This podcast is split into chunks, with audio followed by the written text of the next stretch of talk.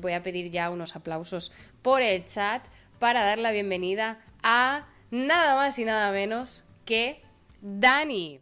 ¿Qué tal, Dani? ¿Cómo estás? Hola, buenas, de ¿qué tal, Jope? El honor es mío de estar aquí, la verdad, qué guay. Menuda pedazo de presentación, me has dejado sin palabras, no sé. no, no, sé qué decir. No, no, es, es eh, primero de todo, obviamente, muchísimas, muchísimas gracias por, por venir porque tienes una vida muy ocupada eh, entre todas las cosas que haces. Ya no es fácil hacer un doctorado, luego vamos a hablar de eso, ya no es fácil hacer un doctorado, pero tú además te metes en movidas eh, extra. Así que sobre todo, muchísimas gracias por sacar tiempo de tu agenda, estar aquí y, dedicar pues también tus conocimientos y tu, y tu energía. Así que gracias de verdad. Oh, pues a ver, la verdad es que la culpa un poco de todo esto la tiene el haberme hecho autónomo, que entonces necesito estar totalmente sin parar haciendo cosas, porque si no, pues ahí se va pagando unos dineritos que, hay que amortizar, hay que conseguir sacarlo. Y nada, y por eso estoy en tantas cosas de divulgación, no por otra. bueno, por otra no, también es que me encanta, vamos. Me meto en todos los saraos porque... digamos que, que, hay una eh, motivación inicial de hacer la divulgación y luego hay una necesidad económica añadida. Pero vamos, quiero decir que, que, que eh, aquí en Twitch yo tengo la suerte de que yo no dependo económicamente de Twitch, pero obviamente esto se sigue manteniendo, el nivel de producción que tenemos aquí eh, se sigue manteniendo por el apoyo económico. Tampoco nos vamos a engañar de que si yo estuviera perdiendo dinero no estaría haciendo esto.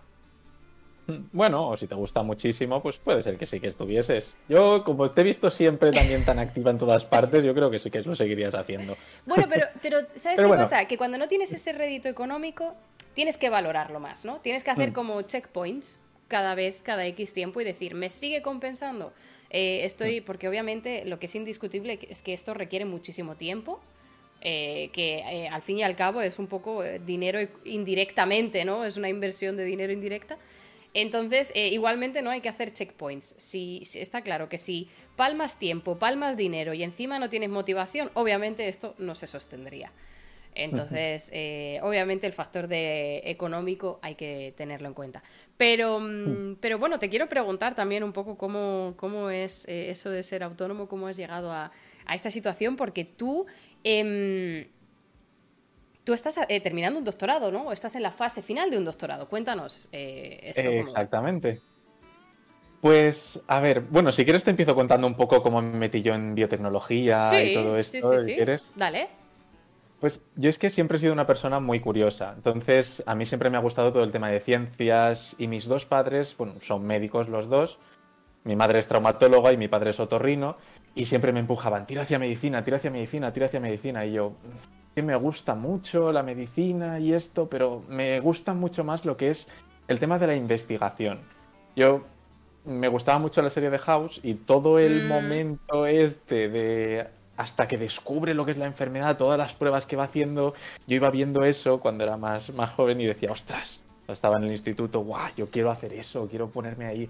Y entonces vi la carrera de biotecnología en una de estas, eh, ¿cómo se llaman? Estos, las charlas que hacen en las universidades donde llevan a, los que van a entrar, por nada de puertas abiertas, eso era. Y, y vi la carrera y dije, ostras, quiero esto. Y entonces me metí a biotecnología. Y a partir de ahí dije, pues voy a aprovechar y voy a tocar todos los palos que pueda. Empecé trabajando con levaduras, después hice mi TFG con caracoles, que eso es algo bastante curioso. Uy, caracoles, eso, eso, es súper eh, top en eh, skincare y rejuvenecimiento y todas estas cosas. Totalmente, totalmente, pero también en tema de enfermedades raras, porque... ¿Por qué? Sí, porque, mira, por ejemplo, eh, no era mi, el, mi TFG en sí, pero en aquel momento teníamos en el laboratorio un caracol que, bueno, la mayoría de caracoles tienen su concha que gira de forma dextrógira. Pero este caracol de una especie que normalmente gira dextrógira tenía la concha del revés. Y eso también supone todo una reorganización de sus órganos por el interior de, la concha. Y una de las cosas que pasaba es que impedía este posicionamiento de los órganos, impedía que se reprodujese con otros caracoles. Y se formó toda una campaña de ciencia ciudadana por Inglaterra para buscarle un un caracol con el que pudiese reproducirse. El, Tinder de caracoles eh, en plan mundial. Tal cual, tal cual. Si buscáis la historia, tenéis que buscar por Solitario Jeremy. Y eh, Solitario Jeremy se llamaba el caracol.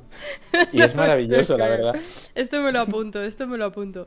Em, hostia, pero y entonces eh, eh, investigar por qué este caracol, em, qué fallo o qué mutación genética o qué compuesto ¿no? había dado a esta, a esta reorganización o a este desarrollo al, revés. Hmm. ¿Esto ocurre o tiene algún equivalente en algunas enfermedades raras? Justamente con la que estoy estudiando ahora y cuando lo descubrí fue como una revelación. Porque en, eh, humanos existe lo que se llama el situs inversus totalis, que es cuando todos los órganos están al revés. Nosotros tenemos el corazón a la izquierda, pues en este caso está a la derecha. Bueno, no sé si me estáis viendo en espejo o no, entonces no sé hacia qué lado sí, tocar. Yo tampoco sé. Bueno, te creemos. donde, donde, tú digas que tienes el corazón, te creemos. Vale. pues eh, nada, pues entonces eso, los órganos están totalmente del revés. Si esto ocurre en todos los órganos a la vez, pues no pasa absolutamente nada, porque simplemente pues tienes una organización distinta y como nosotros no tenemos el problema de los caracoles, pues no hay ningún problema. Pero si ocurre con un solo órgano, por ejemplo, suele pasar con el corazón, que se produce la dextrocardia, que se llama, dextro de derecha y cardia corazón, pues el problema que hay es que no tiene hueco el corazón para estar a la derecha. Entonces, claro. Porque los pulmones eh, eh, eh, no son los dos de igual tamaño, uno tiene tres lóbulos y otro tiene dos lóbulos, si no me equivoco, ¿verdad? Exactamente, sí. Mm. Claro, un, pulmón está preparado para que tenga una cavidad para que quepa el corazón ahí dentro. Entonces, si está al revés, es, tiene muchos problemas cardíacos. Y es algo parecido a lo que pasa con los caracoles. Genéticamente no tiene mucha cosa que ver, pero, pero sí, es similar.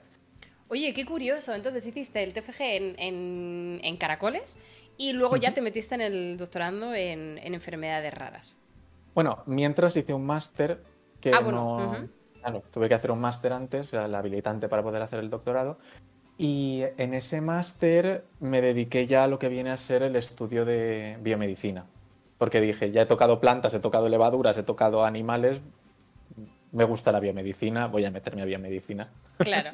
Puede ser, eh, a lo mejor aquí me estoy tirando un triple, pero puede ser que, mm, claro, teniendo dos padres con formación en medicina, eh, si a lo mejor tú no lo tenías 100% claro, porque si tú hubieras tenido claro que quieres ser médico, quiero decir, qué mayor apoyo y que... bueno, a veces es incluso al revés, ¿no? Que a veces los padres te dicen, no te metas, hijo. Pero, pero si tus padres te hubieran motivado, te hubieran dado, pues eso, mucho background, es como tener eh, un, apoyo súper importante eh, dentro de tu núcleo familiar. Em, quiero decir, si lo hubieras tenido 100% claro, ¿no? Que quieres estudiar medicina. ¿Puede ser que hubieras retrasado esta aplicación biomédica un poco por, por no arriesgarte a, decir, ¿es esto lo que verdaderamente quiero o lo que mis padres quieren de mí? ¿O en tu caso no hubo duda? Pues yo creo que sí, fíjate tú. O sea, claro, yo en un principio lo que quería era, o sea, mis padres por supuesto querían que me metieran a que querían que me metiera a medicina, eso me empujaban siempre para allá. Pero mm, lo otro es que quería ver mundo por así decirlo, mundo en la biotecnología. Entonces, no quería centrarme ya directamente en la biomedicina, que tenía más o menos claro que me iba a gustar, sino que quería ver antes todas las otras posibilidades. De hecho, con el proyecto de plantas que hice me, gustó muchísimo. Trabajábamos con una prima lejana del tabaco, de la planta del tabaco, que se llama Nicotiana ventamiana, y eh, intentábamos hacer cosas ahí ya lo explico, de control de genes mediante la luz, optogenética que se llama. Y, y, nada, y es todas esas cosas. Luego también me abrieron la mente para después buscar más cosas en, en tema humana, en tema de biotecnología humana. Claro, es que está muy bien eh, lo, que, lo que tú dices, es, claro, en biomedicina humana, lo que tú dices es que está, está muy bien y precisamente es una de las cosas que a mí más me gustó de la carrera de biología y es que tocas todo, o sea, tocas desde mm. bichos hasta plantas, hasta rocas, hasta física, o sea, eh, la verdad es que tienes una overview eh, muy, muy, muy grande que si luego vas, te centras en cualquier especie o en cualquier organismo o en cualquier cosa, em, te puedes acordar o no, pero el conocimiento de eh, hay cosas que se repiten en diferentes especies, hay mecanismos muy conservados, eh, hay eh, evolución convergente, ¿no? que aunque vengan de distintas ramas acaban evolucionando lo mismo. Todos estos conceptos, yo creo que aunque no te acuerdes de ejemplos concretos o de nombres o de fechas o de números, sí que te dan como un conocimiento base de mente amplia de que hay posibilidades, de que hay a lo mejor alternativas de hacer otras cosas y también yo creo que te da eso, una perspectiva, también una oportunidad de ver en qué te gusta, ¿no? En qué te quieres dedicar tu, corazoncito o tu, o tu, tiempo en el futuro. Entonces me parece, bueno, me parece súper inteligente por tu parte, ¿no? Haber tocado eh, diferentes ramas eh, y que la carrera de biología te, permitiera eh, hacer eso. No todas las carreras también te permiten tocar tantas ramas. Em, pero creo que en tu caso funcionó, funcionó bien entonces. Yo creo, quiero pensar que sí, vamos. También, no sé si es por inteligencia o simplemente porque soy un, culo inquieto y ya está, y me gusta ver todo. Entonces, em, sí, sí, sí, sí, creo que sí muchos temas físicos y demás, especialmente ahora que estoy con el tema de la divulgación más en serio, sí que se me escapan y me noto una falta de base. Pero bueno, lo que da también es los mecanismos para aprender de cualquier otro tema mucho más rápido, como has dicho perfectamente. Entonces, sí, al final me ha servido. Así que. Oye, pues bien, bien. Eh, la verdad es que bien, sobre todo eh, porque cuando llegas a biomedicina y dices, mira, esto es mm. el doctorado, esto es lo que quiero hacer digamos que ya tienes pocas dudas, ¿no? Porque has probado otros campos y has dicho, mira, efectivamente eso me ha gustado, pero ahora voy a dedicarme a, formarme en esto, porque si bien es cierto que durante la carrera, durante el TFG, durante el máster, todo eso, tienes flexibilidad para, tocar diferentes ramas, sí que es verdad que mm. con el doctorado, aunque no es 100% vinculante, pero ya sí que es más difícil luego ya cambiar de campo después del doctorado. Mm. Esto ya sí que es una decisión que en teoría tú ya tomas em, pensada, eh, aunque puedas ser más o menos joven cuando tomas esta decisión. No es como la de entrar en una carrera, que muchas veces las tomas con 17 años. No, no sé si fue tu caso, pero yo empecé la carrera con 17, quiero decir, podía haber salido muy mal. Sí, sí, yo también. Soy de septiembre y entonces a mí me toca entrar con 17. Claro, entonces eh, digamos que en el doctorado ya has pasado unos años estudiando de, de ciertas cosas, entonces puedes ubicarte un poco más de lo que, de lo que te va a gustar. Y, mm, y cómo, o sea, eh, tú eh, haces un doctorado en enfermedades raras, pero ¿en qué enfermedad rara o en todas las enfermedades raras? ¿A qué, ¿En qué se centra? Un doctorado en todas las enfermedades raras sería demasiado imposible. con 7.000 solamente para estudiar. Solamente escribiéndolas ya tienes la tesis. Entonces, no, yo me centré en, eh, en, un grupo de enfermedades raras respiratorias que se encuentra en la Universidad de Valencia y estudian, en ese grupo estudian tres que son la fibrosis quística, todas respiratorias, tema pulmonar. Fibrosis quística, déficit de alfa que ahora explico un momentín si queréis cómo funciona cada una, y la que estudio yo, que es la distinesia ciliar primaria, que para mí es la más interesante, por supuesto. Espera un momento, ¿tú estudias esa enfermedad? Sí. Eh, ¿Qué pasa? No, no, no, no. Eh, es que, espérate, porque a lo mejor me estoy confundiendo yo, pero yo hice el doctorado, yo lo hice en el Departamento de Pediatría de Viena, ¿vale? Vale. Eh, el departamento de alergología en pediatría está dentro del departamento de. Eh, joder, siempre digo mal esto. ¿Pulmología? no. Pulman, uy, ahora no sé decir. Es que siempre lo digo, es que siempre lo digo mal. Neumología. neumología. Neumología. Ah, es que siempre lo digo mal. Perdóname, te he llevado por, el caos mental. Eh, neumología. nada, em, nada. Entonces, eh, eh, el departamento de alergias en pediatría está eh, muchas veces en neumología, porque son em, los que empiezan a diagnosticar, porque dermatitis atópica también aparece en, niños muy, muy tempranos, de, entre 0 y 2 años, hay mucha dermatitis atópica, pero los diagnósticos de alergias respiratorias que están en neumología empiezan también en la infancia, ¿no? Son donde más diagnósticos se hacen entre los 5 y los 12 años el, asma alérgico, bueno, hay muchos tipos de asma, se, mm. diagnostican ahí. Por eso en pediatría eh, las alergias estaban en ese departamento. Y había un proyecto de... Eh, que, además yo no estuve. Yo no estuve involucrada en, en nada, pero recuerdo que en mi primera semana me hicieron un tour y había una chica que, es que claro, a lo mejor aquí voy a meter la pata, pero puede ser que un laboratorio de Viena describiera un gen o describiera eh, eh, por qué los cilios no se mueven. Sí, un tal Heimut Omran, creo que se llama. No sé si es de Viena o este me estoy equivocando con otro. Eh, pero creo que en ese momento. ¿En qué, año estamos hablando, más o menos? 2012. 2000. O, yo empecé en el 13 y ya estaba esto, este proyecto marchando? Pues en el 2010, de 2010 a 2014, empezó el proyecto Epirare, que es el de unión de enfermedades raras y entre ellas estaba un proyecto de unión de registros de enfermedades raras y entre ellas estaba la distinesia. Y no sé si es en Viena o en Berna, porque me estoy equivocando ahora mismo, pero en uno de los dos sitios es. Entonces eh, puede ser que sí. Es que me parecía impresionante. Es que, perdóname, estoy eh, hijackeando eh, la charla. Yo lo siento por el resto si están escuchando y no entienden nada de lo que estamos hablando. Perdón. Ahora explico de qué va la enfermedad y todo. El resto, el resto, gente, paciencia. Es que estamos intentando ver si, si esto es un, karma cósmico impresionante.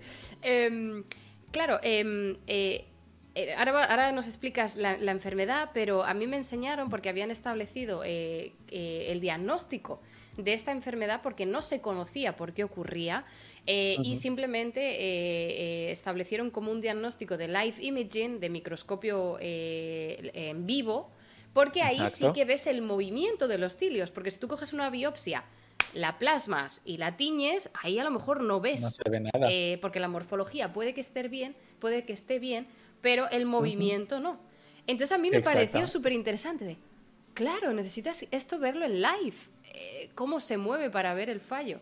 Em, eh, y había un proyecto eh, muy, muy, muy puntero y además mi, tutor de tesis, Scholz Cefalusi, él se especializó en fibrosis quística y en este tipo de enfermedad también. Entonces. Eh, interesante, madre mía. Es impresionante, esto, esto no lo sabía. El crossover que no teníamos eh, planeado. Eh, pero bueno, cuéntanos en concreto tu enfermedad, porfa, Dani. Vale. Bueno, la que estudio, la, que mía, que normalmente no la tengo. Perdona. no, no, que va, que va. A ver, la distinesia ciliar primaria, bueno, primero, un poco de contexto. Esta enfermedad es una enfermedad rara, es decir, que se produce en menos de una cada 2.000 personas. Aquí en Europa se tiene esa definición de enfermedad rara. Y bueno, realmente la, definición es menos de 5 cada 10.000 personas, pero la, simplificamos de esa forma y ya está. Una de cada 2.000 personas. Entonces, cualquier enfermedad que, que tenga una prevalencia menor de una cada 2.000 personas sanas, pues se considera enfermedad rara. Pues esta enfermedad rara es un defecto genético, está causado por muchísimos genes diferentes. Actualmente los estudios hablan de unos 50 o 60 genes, pero por unos trabajos que estamos haciendo estamos viendo que son más de 70 los que hay actualmente descritos que afectan a los cilios. ¿Y qué son los cilios? Os preguntaréis. Pues si esto es una célula, los cilios serían como unas especies de pelitos que tienen unas células y que se mueven así, haciendo unas especies de ondas. Estas ondas si tenemos una célula con un solo cilio, pues no hará absolutamente nada, o en el caso de que sea un espermatozoide, ese movimiento será el que permita que el espermatozoide se vaya moviendo. Pero si tenemos células que tienen muchos de estos cilios y tenemos miles de millones de células, como sucede en nuestro tracto respiratorio, pues todo ese movimiento de cilios lo que crea es una especie de cinta transportadora. Y esta cinta transportadora lo que hace es pues todo lo que hemos respirado, bien sea polvos, bacterias, virus, todo lo que haya entrado por ahí por nuestros pulmones, esa cinta transportadora se lo lleva hasta la laringe y desde ahí nos lo tragamos para adentro y lo destruimos en el estómago después. Pues este es el proceso normal. Y en la discinesia ciliar primaria, estos cilios no se mueven. Entonces, ¿qué pasa? Se trata de una enfermedad sistémica, porque no solamente estas células son las que están afectadas, lo que pasa es que sí que son las que más se ven los síntomas, por eso se considera que es una enfermedad pulmonar. Pero también hay cilios en las mujeres, lo, lo tenéis en el tracto vaginal, y es lo que permite también un poco que las mucosidades de allí, pues algunos espermatozoides no lleguen y que se queden enganchados también con las mucosidades y demás. También permite que se eh, el, que el óvulo se implante una vez está fecundado. Y en otros muchos sitios y uno de los más interesantes es cuando se está formando el óvulo. Porque lo que comentaba antes de lo de la izquierda y la derecha, pues hay unos cilios especiales que se llaman cilios nodales, que en vez de hacer este movimiento, hacen así, como si fuera un motorcito, se va moviendo eh, haciendo un circulillo. Y ese circulillo crea una corriente dentro del, em, dentro del embrión, no, perdón, en la, donde se encuentra el embrión, que no se sabe muy bien por qué, no se sabe si es que hay unas moléculas, no se sabe si es que hay... Eh, si es la propia corriente lo que crea esto, pero es lo que permite diferenciar entre la izquierda y la derecha del cuerpo. Entonces, claro, ¿qué pasa aquí? Si tú tienes los cilios que no funcionan, primera, tienes un 50% de posibilidades de que tus órganos estén hacia la derecha o hacia la izquierda. Es decir, tienes 50% de posibilidades de tener situs inversus totalis, en vez de un 99,999% que tiene la población general. Y eh, los problemas que vas a tener normalmente son respiratorios, o también, bueno, los, conos y los bastones de los ojos son cilios modificados, entonces puede ser que ahí tengas problemas de visión. O eh, dentro del oído, en el oído interno, están los quinocilios, que son unos, unas estructuras también que detectan el movimiento del fluido que hay dentro de la oreja y nos permite saber si estamos de pie o si no. Y todos esos problemas pueden acabar, bueno, pueden eh, agravarse, eh, puedes perder ciertas capacidades por tener la discinesia. Depende muchísimo del gen que esté afectado. Y lo que estamos intentando estudiar ahora en el laboratorio este, pero bueno, mm, al final hemos hecho 50.000 intentos, no se ha conseguido, era mediante el uso de CRISPR, que es una edición genética, reparar estos genes que están rotos y nada, conseguir a ver si que los cilios se pudiesen mover. Pero bueno, como no ha podido ser, pues Pero, pero un poco, me imagino, por lo, que, por lo que dices, ¿no? Que si hay tantísimos genes que están involucrados, eh, hmm. no puedes hacer CRISPR a 70 genes, ¿no? O sea... Claro, exacto. A ver, normalmente hay un gen en concreto, DNH5 se llama, que era el, el objeto de estudio de mi tesis, que está implicado en, se estima más o menos el 30, entre el 30 y el 35% de los casos. Entonces, solamente con ese gen pues, ya se conseguiría. Pero bueno, hay muchísimos otros que afectan, lo que pasa es que su prevalencia es más baja. Y hay estudios hechos con otro, con DNA I11 se llama, que ese sí que consiguieron, mediante el uso no de CRISPR, sino de otra herramienta denominada Talents, que consiguieron que los cilios se volviesen a mover. Pero les costó un equipo italiano, ¡buah! Una barbaridad. Y el resto de genes, pues se hace, eh, lo que estoy intentando hacer ahora mismo con la parte final de mi tesis es un estudio de viabilidad, a ver cómo, cuáles serían más útiles de reparar y, demás. Me, parece muy interesante y, la verdad es que te agradezco que, que, saques el tema y que abiertamente digas lo que hay, porque esa es la parte que no se suele contar tanto de la ciencia, ¿no? Obviamente lo que se suele decir es lo que funciona, el próximo tratamiento, la cura para el no sé qué. El Obviamente eso eh, se apetece más contarlo, entendiblemente, pero, pero muchísimos proyectos de doctorado, de máster, de, o sea, de, todos los ámbitos, em, los resultados no son ultra mega maravillosos, siguen siendo resultados relevantes, ¿no? Porque eh, está bien saber, con esta técnica esto no se puede conseguir, eh, no solo para, aportar información a, la enfermedad y, a la técnica en sí, sino para que otros laboratorios eh, sean conocedores de esta información, ¿no? Imagínate que a lo mejor hay otros, otras partes del mundo en el que están intentando hacer esto eh, y que a lo mejor si tú los vieras te dijera, espérate, mira, te cuento, escúchame, antes de, antes de pasar tres años en esto, vamos a tomar un café y te cuento. Em, pero no suele darse mucha visibilidad a este tipo de resultados.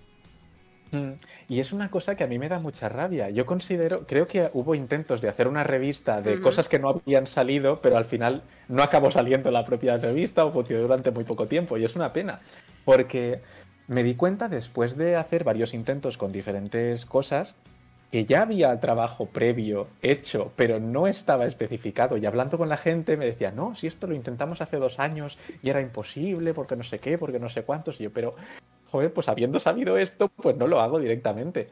Pero bueno, sí, al final es un poco la cosa que tienes que conseguir, discriminar entre lo que crees que va a funcionar, lo que no crees que va a funcionar y priorizar algunos experimentos respecto a otros. Y bueno, y al final eso también es un doctorado, aprender a cómo manejar estas situaciones. 100%. Entonces, por esa parte estoy contento. 100%, ¿no? Yo creo que es, es, eh, es un aprendizaje increíble el que, el que conlleva este tipo de, de doctorados y, y bueno, y, y, el riesgo de hacer ciencia, gente, porque cuando eh, muchas veces aquí en el, en el canal está el debate de es que las ciencias sociales también son ciencias o es que la ciencia, o sea, hay, suele haber debate, ¿no? De, de qué es una ciencia, qué no es una ciencia. Para mí, un claro ejemplo es este. Tú tienes un proyecto, tú haces, eh, desarrollas la metodología, todo tiene sentido, todo está bien pensado, eh, resulta que luego no funciona, te sigue dando, eso es información valiosa igualmente, te demuestra cosas, pero no es lo que habías planeado y, y, y, al final tienes que saber adaptarte. Esto no te pasa cuando tú quieres hacer un estudio sociocultural, quiero decir, de que coges una población, analizas tales parámetros y ya está, y lo que sale es lo que sale. Entonces, para mí esto es una de las, de las eh, piezas clave ¿no? que, que, que des, destaca o que eh, identifica a lo que es la investigación científica, en, en, en, tu caso en biomedicina, pero que en muchos ámbitos de la ciencia ocurre, ¿no? Tú tienes tu plan sin fisuras y luego vas al labo y pasan cosas. Luego la biología hace lo que le da la gana. Es que al final es una cosa, yo no. Sí, sí, no. Acabas pensando, ostras, ¿por qué? Y, y incluso haces una cosa de una forma, lo repites y entonces te sale. Y es como, ¿pero por qué? Sí, he hecho exactamente lo mismo. Sí, sí, sí. De hecho, había una cosa que era. Lo leí hace poco, no me acuerdo dónde. Pero bueno, que hablaba de que un experimento tú siempre lo tienes que repetir tres veces. Tienes uh -huh. que hacer. Y de hecho, normalmente lo que te aconsejan es que tú cuando haces una prueba siempre la hagas por triplicado uh -huh. y después, si no te sale una vez, lo repitas una segunda vez y una tercera por si acaso. Y uh -huh. si, no, si no te sale ya, entonces paras. Y, y, la verdad es que creo que tiene muchísima razón, porque hay tantas variables que no podemos controlar desde si una célula quiere crecer o quiere dividirse o, o no quiere crecer ese día porque, yo qué sé, le ha dado un cansancio, pues entonces... Sí, sí, no. no. Puedes controlar eso. Eh, eh, yo cuando hablo de que mis células están happy o no, eh, y la gente se ríe y es como, esto no es broma. O sea, no, no lo es. esto no es ni medio broma. O sea, mis células tienen días en los que están happy y tienen días en los que no. Y tú me vas a decir, bueno, pero dependerá del estado, de los nutrientes. Que sí, que sí, que, pero escúchame, que todo eso intentamos controlarlo, quiero decir. Nadie está mm, eh, más eh, empeñada que yo en que mis células estén felices todos los días. Y aún así no lo consigo. O sea, eh, hay unas variables ahí que, totalmente desconocemos. Eh, y luego si ya trabajas, o sea, esto trabajando con células que, que, son sensibles o que son reactivas a tu handling, ¿no? A tu, a tu manejo. Eh, uh -huh. Obviamente, si tú lo manejas de manera brusca, eh, hay células que son más sensibles, células que son menos sensibles, eh, si calientas el, el, líquido antes o no, o sea, obviamente hay una serie de... O el tamaño de las cosas donde las quieres cultivar, que Correcto. algunas veces quieren crecer más juntas y otras veces quieren crecer más separadas. Es que hay muchas variables que nosotros conocemos, entre comillas, eh, y que podemos más o menos controlar o que tú eh, a lo largo del desarrollo de tu proyecto vas, vas eh, cogiendo ¿no? el feeling de eh, yo creo que las células las voy a dejar un día más porque todavía no están ready para el experimento. O sea, todo esto vas cogiendo como un, un poco de, de feeling, obviamente. Eh, y esto cuando trabajas con células, cuando trabajas con animales, yo no sé si tú has tenido opción de trabajar con ratones o con cualquier cosa, esto ya sí que sí. es eh, increíble, el efecto eh, en ratones, por ejemplo. Se te puede ir a la mierda un experimento fácil si tienes un día malo tú y, y, y estás más nervioso o estás más tal, eh, porque los, los niveles de ansiedad, los niveles de estrés afectan muchas variables en los ratones.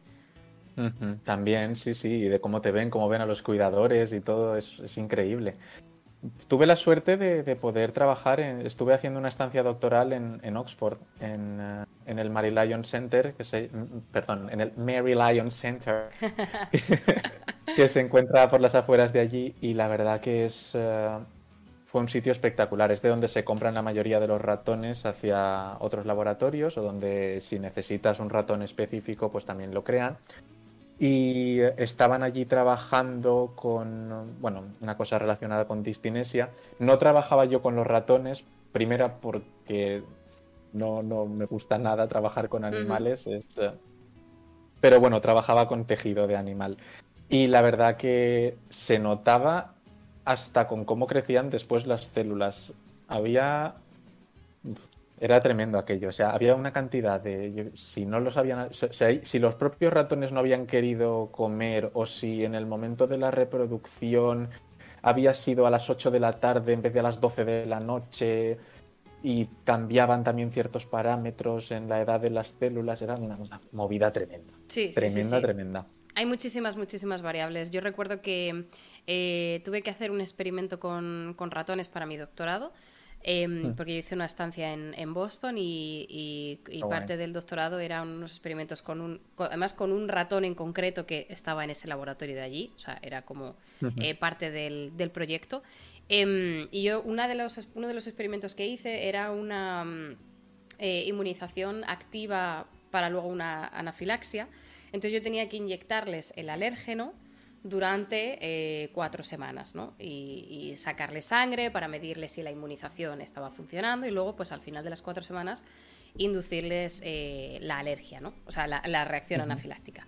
Yo te prometo, yo te prometo que para la semana 3 ellos me odiaban tanto como yo a mí en ese momento. O sea, eh, ahí había una tensión en el ambiente que yo ya era eh, muy consciente de que esto ya estaba, esta relación era tóxica por todas partes, em, porque claro, yo tenía que ir una vez a la semana o dos veces a la semana para controlarlos, a inyectarles, a sacarles sangre y a tirarme pues un par de horitas eh, con, pues no sé si eran 20 o 25 ratones.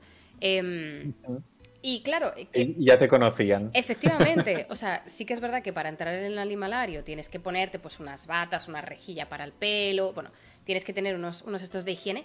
Pero obviamente, mi olor corporal y, o de perfume o de lo que fuera, esto yo no me bañaba, yo no me duchaba antes de entrar al animalario. Y yo te prometo que entrando yo en la sala, los ratones con los que yo había estado trabajando empezaban a correr por, por la caja. O sea, eh, eh, literal. Entonces. Sí, sí, sí. Es, muy complicado, ¿no? Hay muchísimas variables que además en este caso, aunque yo era consciente de ellas, que ya es un avance, ¿no? A veces ni siquiera eres consciente. Eh, aunque eres consciente, a veces no las puedes cambiar, a veces no las puedes eliminar, tienes que, apechugar con ello y seguir adelante y, a veces puedes tenerlas en cuenta en, en los resultados que analices y a veces no. Eh, tienes unas limitaciones. Pero, mm, pero volviendo a lo que tú decías de los resultados negativos y de mm, y del, y del eh, la revista de resultados negativos que, no que yo también eh, había conocía el tema em, yo creo que a lo mejor lo que es más fácil de hacer y, y, quizás incluso más útil para los investigadores no sé si tú estás de acuerdo es que cuando tú publiques un artículo te dejen meter ahí también los resultados negativos a la vez que los resultados positivos.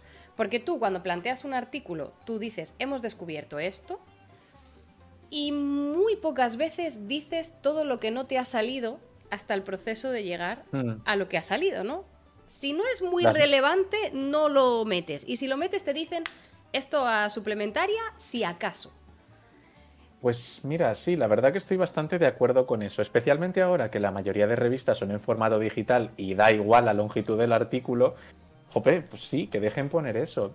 Lo que pasa es que una cosa también, que hay muchos laboratorios que tienen como una reticencia muy fuerte a, presentar sus protocolos o a explicar las cosas como las han hecho. Y da mucha rabia. Es como, por favor, comunidad científica, la idea general es que avancemos en el conocimiento científico, no que avances tú, te lo quedes tú y digas, jaja, mira qué listo soy, que me lo sé todo sobre este tema. Eso es lo que menos ayuda, pero sí, sí, totalmente. Es que, la verdad que es una buena idea. Es complicado porque, como tú dices, hay gente que no quiere compartir sus protocolos o su metodología porque gran parte de su financiación y colaboraciones seguramente eh, están chupando de la teta del ratón, el Nokin que diseñaron hace 15 años que todavía siguen ahí eh, jordeando y, no, y no comparten. Entonces, em, entiendo el interés eh, menos científico, ¿no? Sí. De, de ese punto. Sí, sí. Pero, pero aunque no hagas un disclaimer de todo tu, de todo tu protocolo, em, no está mal dar la información, ¿no? De, por ejemplo, probamos con técnica de eh, silencing RNA, por ejemplo, no mm. funcionó. Probamos con técnica de no sé qué, no funcionó. Y con CRISP sí funcionó. Por ejemplo, mm. como diciendo, no te digo el protocolo, pero te digo donde no he conseguido hacerlo. Eh, con respecto a este tema, algunos investigadores me contraargumentan y me dicen, si publicas resultados negativos, a lo mejor previenes a que alguien lo intente y quizás lo consiga. ¿No? Porque puede ser que un laboratorio no lo consiga, pero otro sí lo consiga, entonces a lo mejor el, el no publicarlo tal. Pero sinceramente, yo creo que si, si, tú publicas todo lo negativo, el dinero que te ahorras de probar cosas que 50 laboratorios han dicho que no les sale, lo inviertes en el que quieres probarlo por tus cojones morenos. Quiero decir. Pues sí. Eh, que, creo que, que, que el mal fuera ese me parecería un mal menor, también te digo. Totalmente, totalmente de acuerdo. Si es que además, mira, por ponerte un ejemplo de, de mi tesis precisamente, nosotros intentábamos meter el gen, bueno, la reparación de CRISPR con toda la maquinaria y el gen reparado, lo intentábamos meter dentro de la célula ciliada mediante un aparato que se llama nucleofector. Este aparato, nucleofector, lo que hace es crear unas corrientes eléctricas fuertes en las células y estas corrientes lo que hacen es crean poros dentro de la célula y en el núcleo de la célula. Y entonces así tienes una cadena de ADN que normalmente está recubierta por una pequeña partícula lipídica, por grasilla, que tiene cierta carga, y entonces cuando se acercan y le metes esa carga eléctrica, el ADN que tú quieres meter hace dentro de la célula y dentro del núcleo, plom, plom, y se mete dentro. Pues esa tontería nos costó ponerla a punto ¿qué te voy a decir yo? ¿Cuatro meses, cinco meses para que después al final no saliera con experimentos prácticamente cada semana? Y al final resultaba que era cierto tamaño de partícula que no habían especificado dentro de, los protocolos de esta cosa que no se podía meter. Y nosotros probando y probando y probando y probando, y como no lo había puesto nadie, al final preguntando en un foro eh, conseguí que me diesen la respuesta de que no, no iba a funcionar. Y yo, ah, vale, pues estaba yo en el principio del doctorado, tampoco tenía muy claro por dónde tirar las cosas y dije, pues pues nada, he perdido yo cuatro meses o cinco meses. Pero es que al final eh, es que me veo en plan, eh, claro, en Yahoo, Yahoo Jeans, como dice Javi, que está aquí en el chat, que por cierto te manda un saludo y te dice que le debes un arroz. No sé, no sé eh, por qué. Yo, yo Javi? Javi, Javi, de Dados de la Plaza, en, Twitter. Ah, sí, le debo un arroz. ah, vale. digo, digo, yo ya, yo no me meto, yo solo soy la mensajera. Pero ahí está. Em, claro, efectivamente, al final acabas en un subreddit hablando de, eh, o en foro coches, en plan de por qué mi protocolo no funciona y Yahoo respuestas. O sea, con, lo fácil que sería, ¿no? Eh, hacer los disclaimers eh, de todo esto. Em, mm. Las limitaciones de las técnicas y precisamente yo creo que las limitaciones, ser conocedores de las limitaciones es el primer paso para ampliar la limitación, ¿no? Si te dices, la limitación de esta técnica es esto y yo te digo, ya, pero es que yo lo necesito, voy a intentar, voy a intentar adaptarla a ver si lo consigo. Y ir poquito a poco, ¿no? Eh, intentando ver dónde están esos límites. Eh, a veces son unas limitaciones de técnica que vienen condicionadas por la propia máquina o por la propia tal y, poco puedes hacer. Pero, pero muchas veces eh, adaptarlo, hay gente muy creativa que optimiza protocolos, optimizando la plataforma, el buffer, el compuesto. O sea, de verdad hay, hay mucha creatividad también dentro de, del desarrollo de protocolos y la información te permite saber dónde puedes ser creativo y dónde no. Totalmente, totalmente. Sí, sí. y luego hay cosas que están muy estandarizadas, pero, pero sí. Claro. Porque, bueno, una cosa que no he, no he dicho es que durante el año pasado, no, el anterior, no, y el año pasado también. estuve haciendo pruebas COVID. Yo era el que se encargaba de hacer las PCRs. Y eso, madre mía. Primero, entrar a un laboratorio de aquí de seguridad tipo 2, pero adaptado para virus, que es que tienes que entrar, cambiarte la ropa, eh, ponerte no sé qué, y luego tenías que seguir un protocolo que, claro, como eso es una prueba médica, que de esos resultados depende que una persona se pueda ir de viaje o no, o, bueno, o que quede confinada o no, aquello era todo medido hasta el milímetro. Claro. Pero, pero precisamente, ¿no? Cuando tú, cuando tú llegas a unas pruebas tan estandarizadas de protocolo, de, por ejemplo, las PCRs COVID, em, tú llegas ahí después de un trabajo de optimización después de un trabajo de testear límites, de ¿y qué pasa si lo hago aquí? ¿Qué pasa si lo utilizo un bastoncillo con este material o con este otro material? ¿Qué pasa si entro más? ¿Qué pasa si entro menos? ¿Dónde hay potencial contaminación? Obviamente, ¿no? Todos estos protocolos que ya están estandarizados porque se, ha llegado a la conclusión de esta es la forma óptima de hacerlo, eh, ha tenido un trabajo de optimización eh, gigante previo y, por eso también muchas veces cuando te presentan un protocolo o cuando tú ves una técnica y dices, ¿por qué está desarrollada así? Pues a lo mejor es que ha habido mucha gente que se ha pasado años, ¿no? Determinando que para hacerte a ti la vida más sencilla, hazlo así, así, así. Que Tal cual. A veces se nos olvida, pero ese trabajo previo, obvio que tiene que estar. Sí, sí, sí, totalmente y, gracias a toda esa gente de verdad que hacen millones de pruebas y millones de cosas cambiando un mililitro para aquí, un mililitro para allá. Oye, de verdad, una maravilla. Sí, sí, sí, sí. Em, te quería preguntar, Dani, bueno, eh, se, me ha, se me ha olvidado, entre comillas, hacerte la primera pregunta que le hago a todos los a todos los que pasan por aquí, pero es que un poco nos las, has medio contestado, pero yo aún así te la, te la, voy a hacer. Em, la primera pregunta que le hago a todo el mundo es en concreto hoy sobre enfermedades raras, porque eres tú el invitado que nos vas a hablar de esto. ¿Por qué tenemos que eh, escucharte a ti hablar de enfermedades raras? ¿Por qué tenemos que consumir tu divulgación en redes? Además, como tú haces divulgación, eh, tenemos más acceso ¿no? a, lo que tú nos cuentas. Em, ¿qué, cuál es tu selling point, digamos, de, de por qué tenemos que hacerte caso?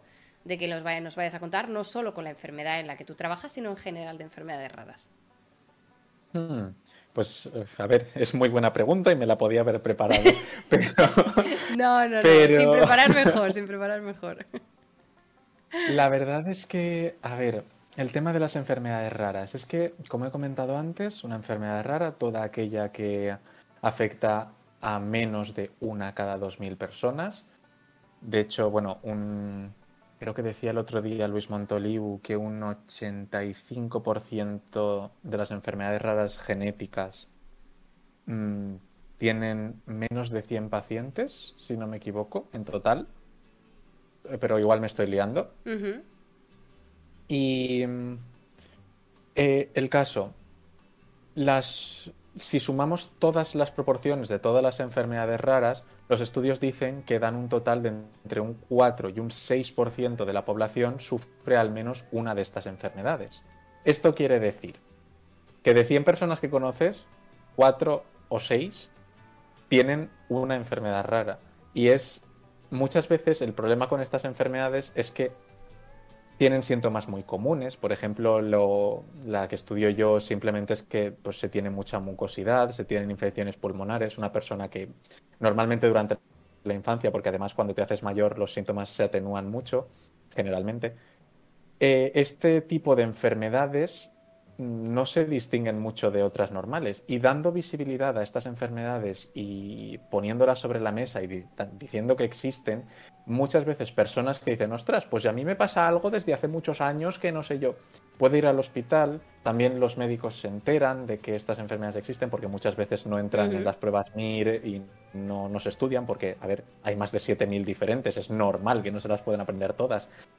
Y eso permite que haya más diagnóstico y sobre todo que aumente la calidad de vida de la gente.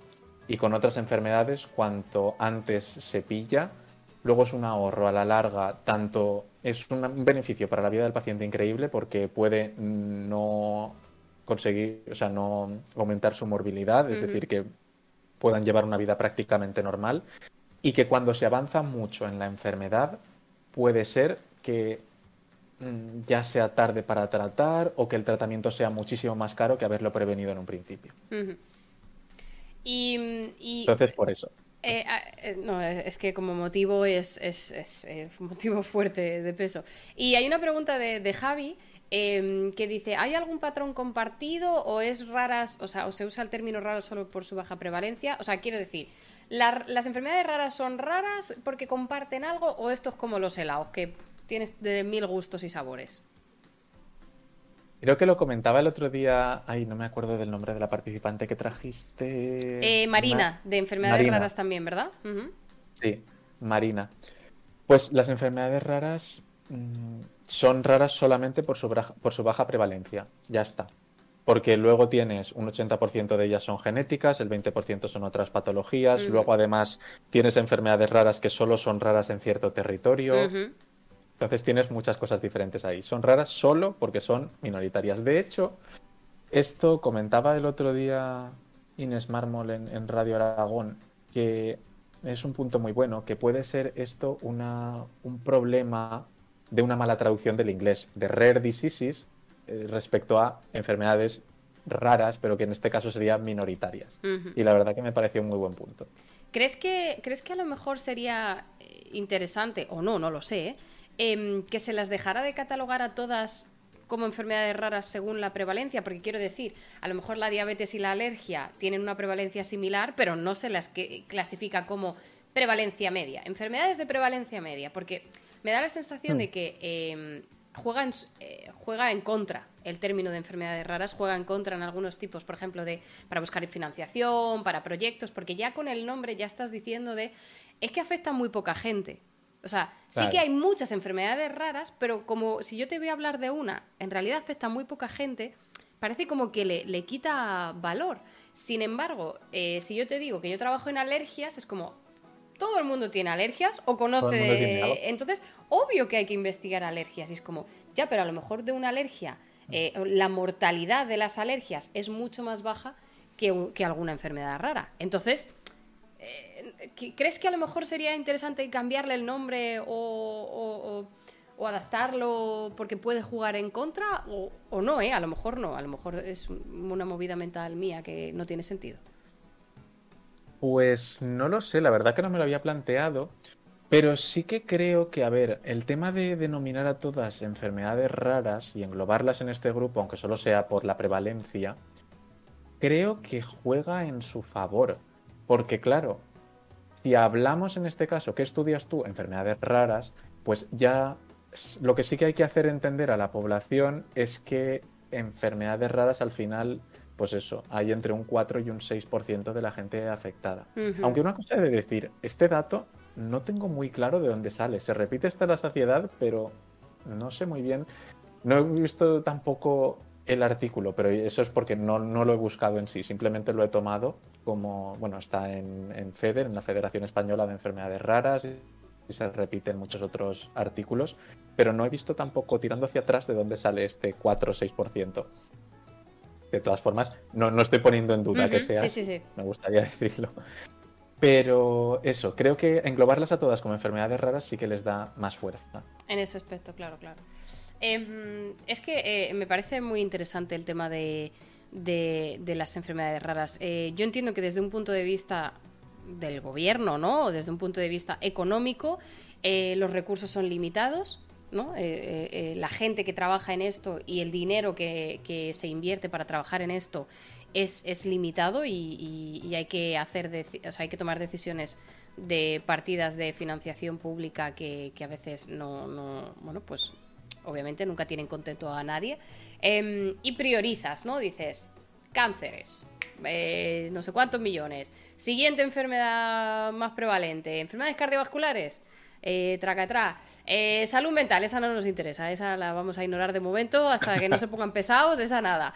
o sea, quiero decir que yo como, o sea, entiendo que desde un punto de vista del gobierno, ¿no? Económico, vas priorizando la cantidad de, de dinero que inviertes que, te supone un ahorro sanitario, ¿no? Porque esas personas que, tú desarrollas una cura que vale para millones de personas, ¿no? Y entonces esas millones de personas ya no generan un gasto a la sanidad.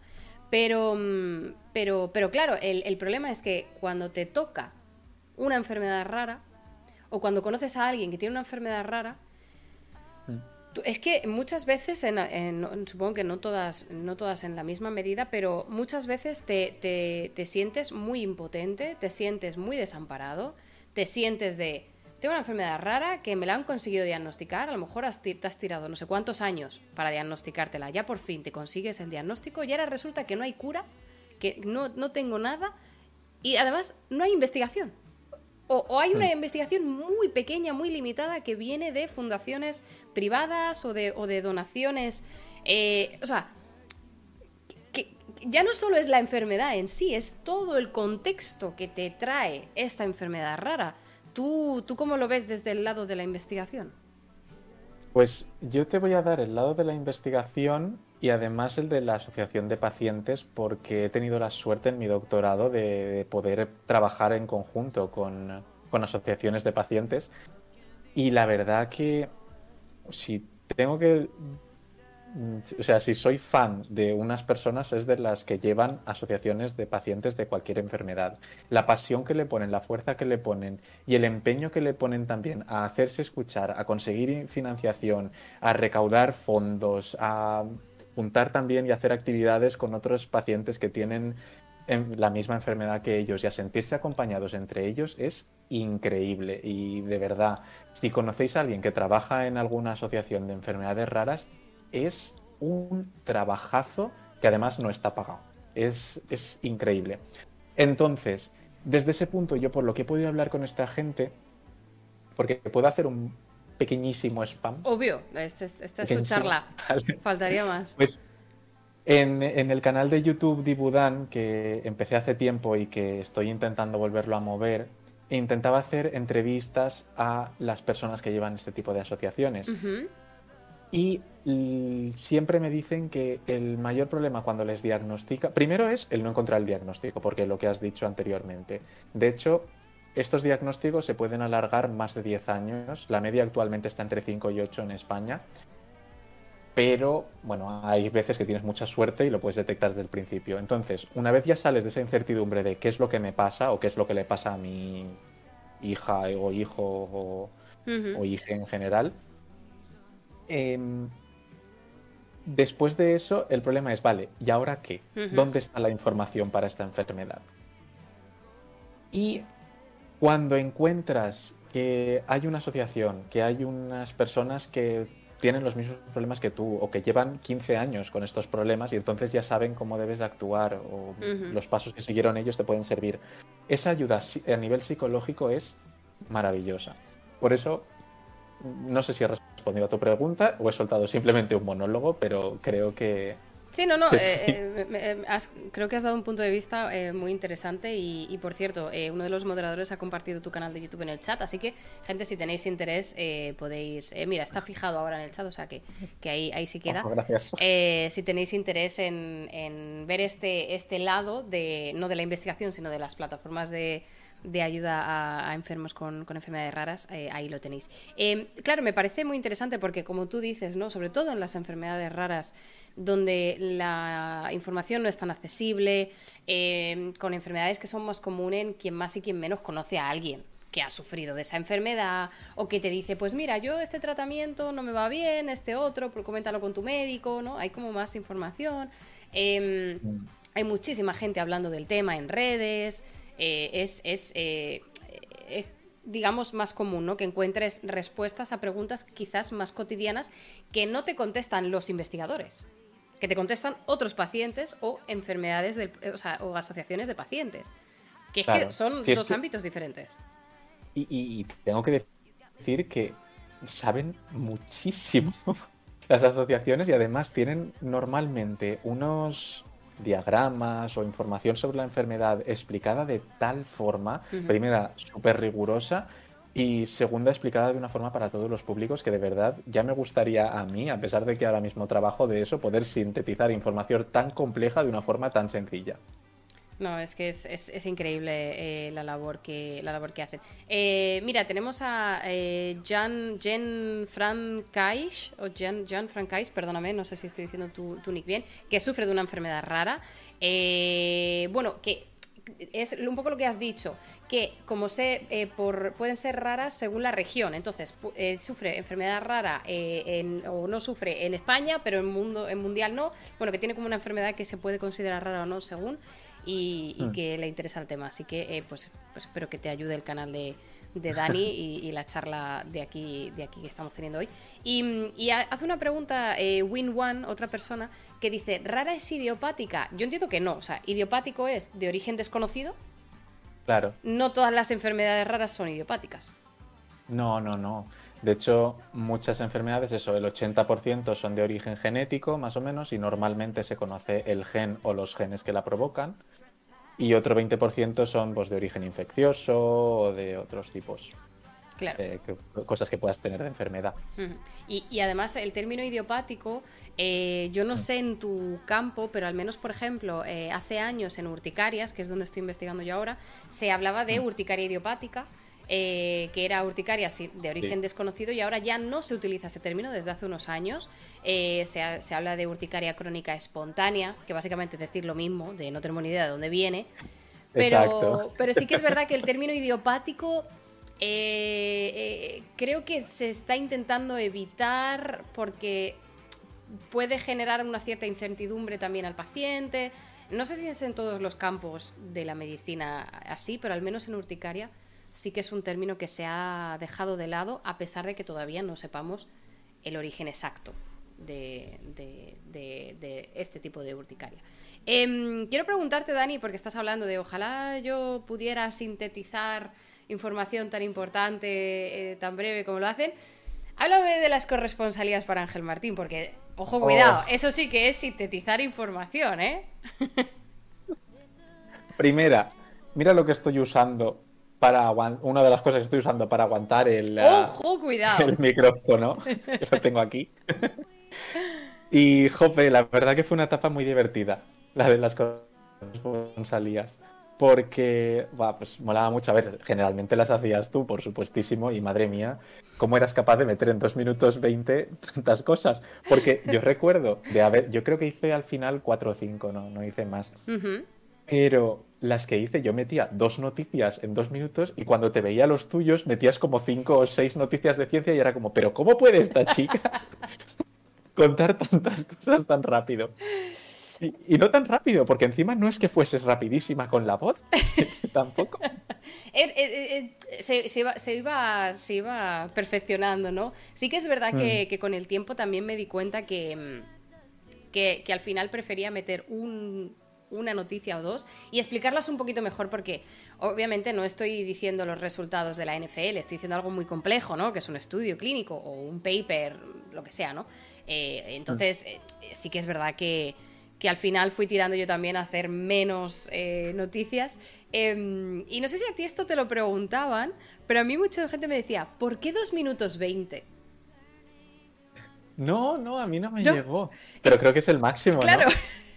Es que a mí me lo preguntaban en plan de, ¿por qué 2 minutos 20? Y yo, porque es el máximo que puedo subir gratis. O sea, si me dices 3, hubiera hecho 3. O sea, no era elección mía 2 minutos 20. Pero, pero ¿cómo te animaste a, hacer esto? ¿Tú ya, o sea, eh, veías los informativos de Ángel Martín antes de que mm. se sumaran todas estas corresponsalías? ¿O cómo te, cómo te enganchaste a esto? Pues me enganché porque Ángel Martín hizo una noticia, creo que era de cuando encontraron un, un lobo preservado en, la, en el permafrost siberiano. Y me interesó mucho el tema, creo que era de eso, pero ahora mismo no estoy seguro. Y entonces dije, ostras, pero se ha equivocado en una cosa. Y no quería corregir ante el Ángel Martín, pero dije, ostras, pero es que esto que ha dicho no está bien del todo. Y entonces dije, bueno, va, voy a intentar hacer un vídeo como él y puntualizarse un poquito en algunas cosillas que había dicho. Pero después vi que era divertido y dije, ostras, pues vamos a seguir para adelante, a ver qué tal funciona. Y después vi que lo estabas haciendo tú, porque yo no, seguía a Ángel Martín. Bueno, eh, es que además eh, yo recuerdo que cuando tú te animaste alguna vez me escribiste por privado, ¿no? En plan de, oye. Sí, eh, puedo hacerlo hoy, claro, claro. Tal, porque me daba muchísimo apuro también. No quería yo quitarte el, la corresponsalía. Nada, nada. Esto es que em, la verdad es que en otros ámbitos, eh, bueno, no sé si, no sé si hay gente, creo que es un poco pronto para la gente de LATAM, no sé si tenemos hoy gente de LATAM en el chat, pero normalmente hay gente de LATAM que a lo mejor no conocen a Ángel Martín. Entonces, para dar un poquito de contexto, Ángel Martín es, un, eh, bueno, cómico, presentador... Mm, eh, un poco un totum como de estos. de... Un showman. correcto, es un poco showman, escritor también, o sea, es un poco showman. Em, guionista, ha participado en programas de tele, ha, participado en un montón de, cosas televisivas de entretenimiento y eh, durante la pandemia desarrolló un informativo formato 2 minutos 20 eh, y así un poco bajándole el nivel de intensidad o el nivel de tragedia eh, que en aquel momento pues estaba eh, muy presente en, las noticias, crisis económica, crisis mundial de pandemia, bueno, era todo, mm. era todo maravilloso. Todo mal. Todo mal. Todo mal. Entonces, eh, Ángel Martín, mira, Damián, hay gente de LATAM, perfecto, pues doy contexto para la gente de LATAM. Em, entonces, impulsó, se creó este tipo de formativo, o sea, este tipo de informativo en un formato de 2 minutos 20 de vídeo en Twitter donde te daba un popurrí muy breve y muy rápido de las noticias más importantes del día, ¿no? De en Rusia ha pasado esto, en Francia ha pasado esto, en España ha ganado no sé quién la liga, o sea, así como un picoteo. Y la gente, al ver esto, la verdad es que tuvo un éxito brutal, se viralizó durante muchos meses, fue hiper viral. Eh, no fue una cosa de un día que se hizo viral y luego ya, o sea, durante muchos meses y yo creo que incluso, fíjate, hasta el año y medio, yo creo que tuvo un, nivel muy, muy presente, de mucha presencia en redes. Em, hmm. Y al ver esto, mucha gente se animó, un poco como lo que has explicado tú, que a lo mejor Ángel daba una noticia que a lo mejor no estaba 100% correcta, o que a lo mejor se podía haber ampliado un poquito más, o que eh, se podía decir desde otro punto de vista, ¿no? Darle otra versión. Entonces la gente que estaba especializada en diferentes áreas sumaba como otro vídeo de 2 minutos 20, lo linkeaba al informativo de Ángel Martín en Twitter y eh, explicaba. ¿Qué pasa? Que en otros ámbitos había varios corresponsales que a veces eh, tenían overlap de contenido y a veces no. Porque, por ejemplo, de los mm. eSports, eh, una de las primeras que salió, yo creo que la primera corresponsal que salió fue la Esther, una chica que, que actualmente trabaja en esports, o sea, que, empezó haciendo corresponsalías mientras estudiaba y creo que ahora ya trabaja de esto. Em, y luego salieron muchos corresponsales de esports, de videojuegos, de tal. Y muchas veces eh, como que se, se solapaban algunos contenidos. Pero es verdad que de ciencia, por lo que sea... Vaya, qué casualidad. Por lo que sea, de ciencia no había tanta gente. Em, me suena de haber Sí, salió Rocío, la gata de Schrödinger, una vez. Una vez. Pero yo es la única que vi, aparte de ti. Pues yo fíjate, yo fíjate, a la gata, a Rocío no la vi. Eh, vi a alguna persona que sí que daba un contenido un poco. Eh, sobre todo eran cosas muy puntuales de si había un investigador que había participado en un proyecto que entraba en la corresponsalía de Ángel Martín, pues entonces ese investigador sí que hacía como eh, su parte, ¿no? Porque era ah. Eh, digamos, un poco el tema, eh, o una asociación de pacientes, que a lo mejor también lo metía, ¿no? Entonces ahí sí que, sí que había como un poco de, conexión. Pero así de manera regular, yo fui la única loca que hice la corresponsalía de ciencia. Que olé tú. Bueno. olé tú, porque madre mía, qué trabajazo era. Primera, despertarse tan pronto. Segunda, ponerte a leer y tercera, sintetizar en un momento. Vaya tela. Yo te digo una cosa, no en aquel momento, ¿vale? Era el momento pandémico. Eh, el mm. trabajo eh, estábamos todavía adaptándonos a hacer cosas sin pacientes. claro, no teníamos pacientes, eh, no había. No había muchísimas cosas, no podíamos hacer experimentos. Y todavía estábamos en transición home office. Ahora, hoy en día, puedo hacer muchas cosas de home office, pero en aquel entonces no tanto, ¿no? Entonces, digamos que, que la carga laboral era bastante más baja y, te prometo que nunca he madrugado con tan poco problema. quitando esa temporada, o sea, esa, de verdad, esa temporada era la única temporada en la que yo he madrugado y no me dolía. Sí, sí, sí. Y no me dolía el alma. Y, pero, pero porque también era un poco la motivación de hacer algo que, que, la gente agradecía, sobre todo las cosas que eran tema COVID, ¿no? Yo empecé haciendo una noticia de COVID, pues un poco lo que tú.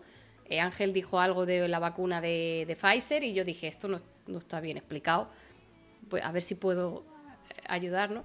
Em, entonces, eh, sí que empezamos a conectar, ¿no? Empezamos a, hablar en Twitter a través de las corresponsalías y, hmm. y, a mí me molaba mucho, de verdad, que alguien se animara a hacerlo porque, porque obviamente yo no quería monopolizarlo, esto era totalmente voluntario para quien quisiera y cuando te veía haciendo la corresponsalía en Twitter me gustaba mucho, la verdad. Tengo que oh, guay. Gracias. Sí, sí, sí, sí, sí, me molaba mucho, pero entiendo que, que es un trabajo bueno, eh, mucho trabajo, mucho tiempo y mucho esfuerzo. Exacto, es que son poquitos pocos que al final van sumando y te van haciendo bola. Entonces, sí. Sí. Porque, bueno, ahora mismo con el tema de los trabajos y demás, es que me resultaría imposible, creo yo. Hmm. Entre que, bueno, el, escribir en el periódico, que ahora mismo tampoco es que hagan muchos artículos, pero por lo menos dos a la semana caen más luego otra serie de proyectos que estoy llevando con la Universidad de Valencia, más escribir la tesis, más otras cosas que van saliendo y retomar el canal de YouTube. Uf, faltan horas, es que faltan horas en el día. Sí, sí, sí, sí. Porque eh, fue estos eh, vídeos eh, de divulgación, ¿fue lo primero que hiciste en divulgación o ya habías hecho cosas antes? Mm, yo ya había hecho cosas antes. Justo antes de la pandemia, de hecho, cuando estaba todavía en Oxford, porque, bueno, yo me fui cinco meses. Pues mm. volví en marzo, justo. Mm. Se me acababa. Entonces volví 15 días y para adentro. De hecho, en Valencia coincidió con todo el tema de la crida, del de, inicio de las fallas y demás, y fue aquello una locura tremenda. Pues justo antes de eso, yo me había apuntado a FameLab, que es un concurso de monólogos científicos a nivel europeo, que antes se celebraba en España y son monólogos de tres minutos en los que cuentas cualquier tema de ciencia de una forma pues sencilla, entretenida y que pueda entender el público general.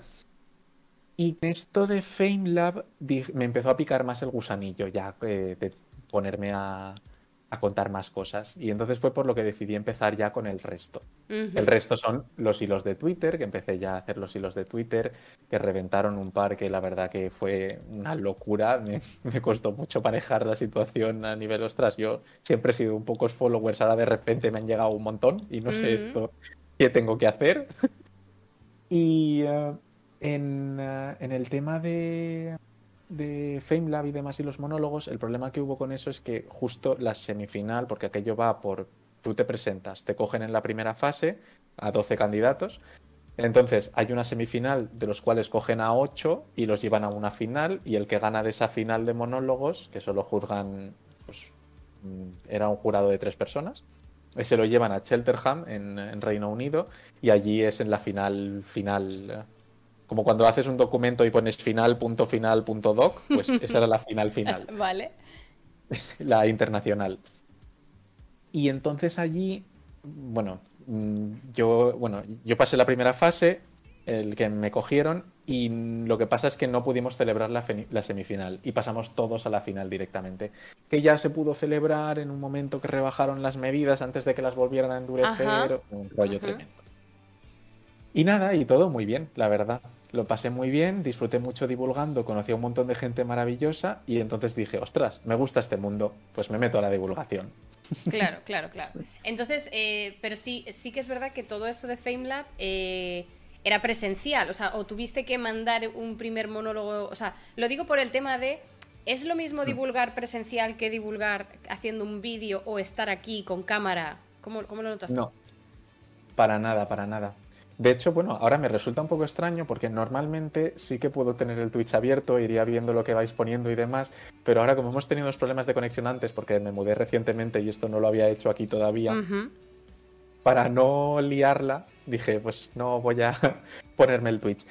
Si no, sí que estaría viendo, pues eso, la gente que está mirando y demás. Pero no considero que sea para nada lo mismo y de hecho lo noto muchísimas veces cuando alguien está acostumbrado a grabar un vídeo para YouTube y luego hace una charla en directo, noto mucho el, que como que él está centrado en, vale, entonces puedo cortar la frase aquí y ya meto un corte y entonces cuando está haciendo una charla de repente notas como que para en ciertos momentos extraños, dices, ¿por qué acaba de parar la charla?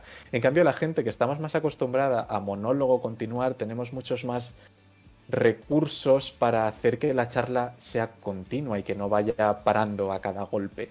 Entonces es no, no es que una cosa sea mejor que la otra, por supuesto. Simplemente es que se nota y son formatos distintos. Claro. No, no, eh, me parece interesante. Y respecto a qué me gusta más, a mí es que personalmente me encanta ver un público reaccionando a algo de ciencia. Cuando he hecho monólogos en ciertos sitios, siempre me ha encantado ver primero, claro, cuando empecé yo, ver primero solo los ojillos como hacían como que se reían un poquito, después ya cuando ha sido sin mascarillas, ya una maravilla, la verdad, el ver a la gente reaccionando cuando metes un chiste malísimo, porque normalmente los chistes que meto son horrorosos. Bueno, entonces, entonces estás en nuestro grupo, estás en nuestro equipo, ¿eh? Del chiste malos. Pero, pero me parece muy interesante la reflexión porque incluso dentro de la creación de contenido online, hay diferencias mm. en, creadores de contenido que eh, son más eh, de Twitch o que son más de YouTube o que son más de Insta. O sea, ya incluso en lo online ya se ven diferencias, mm. claro. Entonces, pasar de online a, presencial, ¿no? Pasar de digital a, presencial, claro, tiene que ser eh, muy diferente. Y, al final te adaptas o te formas en el, en el formato que tú creas. Y, las mm. skills que desarrollas, pues son las que desarrollas, que no hay nada de malo, simplemente en la, en la realidad. Eh, pero, claro, claro, por supuesto. Pero muy, muy, muy interesante. Eh, una de las cosas que a mí sí que me gusta, que, yo creo que eh, se parece un poco más entre Twitch y presencial, es lo que ha dicho Memento, el moderador, literal, el feedback instantáneo.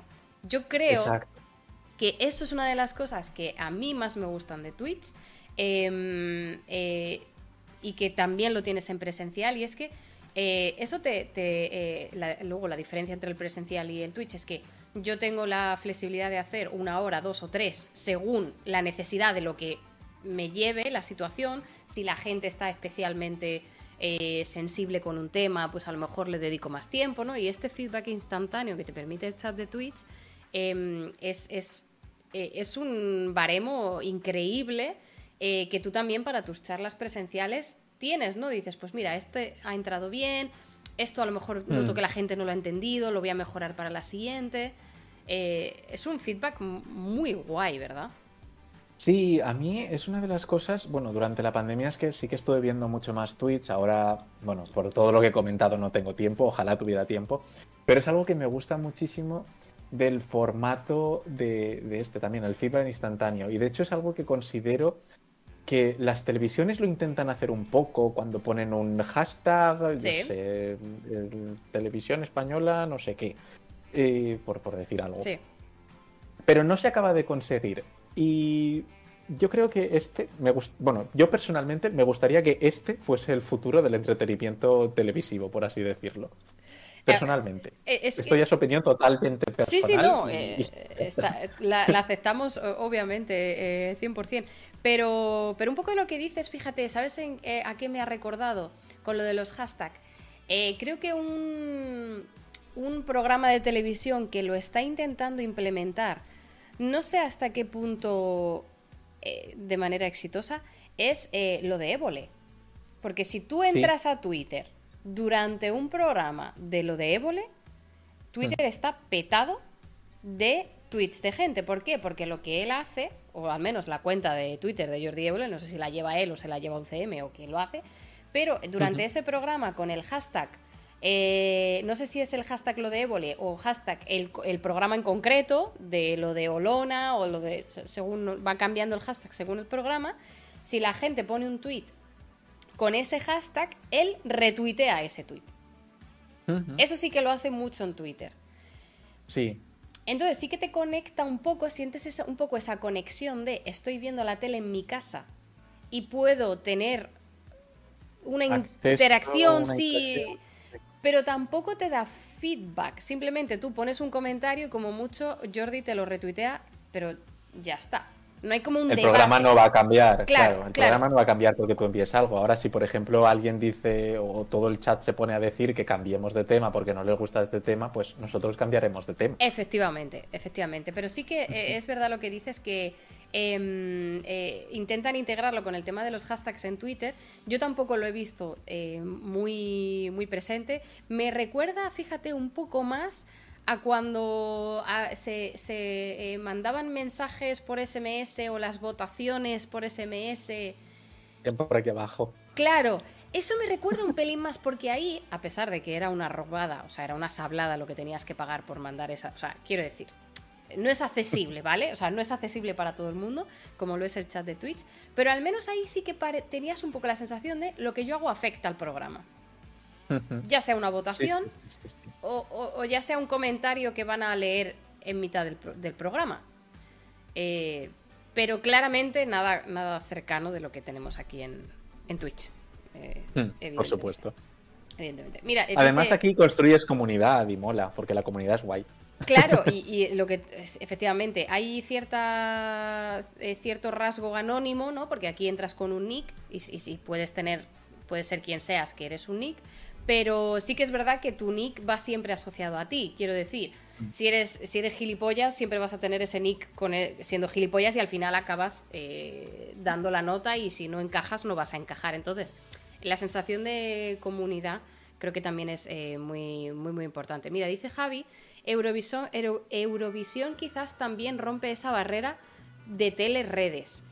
Es verdad, y en el Benidorm Fest yo creo que ahí también, Han, metido mucho de, redes, pero yo creo que ahí también, fíjate, es importante porque la gente que ahora ya está llegando a presentar ese tipo de eventos, a organizarlo, tiene una conexión con redes mucho más grande que, joder, eh, eh, Inés eh, Risotas es, carne de redes, quiero decir. Mm. Ella impulsa mucho esta participación, ella ve mucho feedback en, en Twitter eh, y, de, manera lo, integra ella estando eh, involucrada en, el Benidorm Fest, por ejemplo.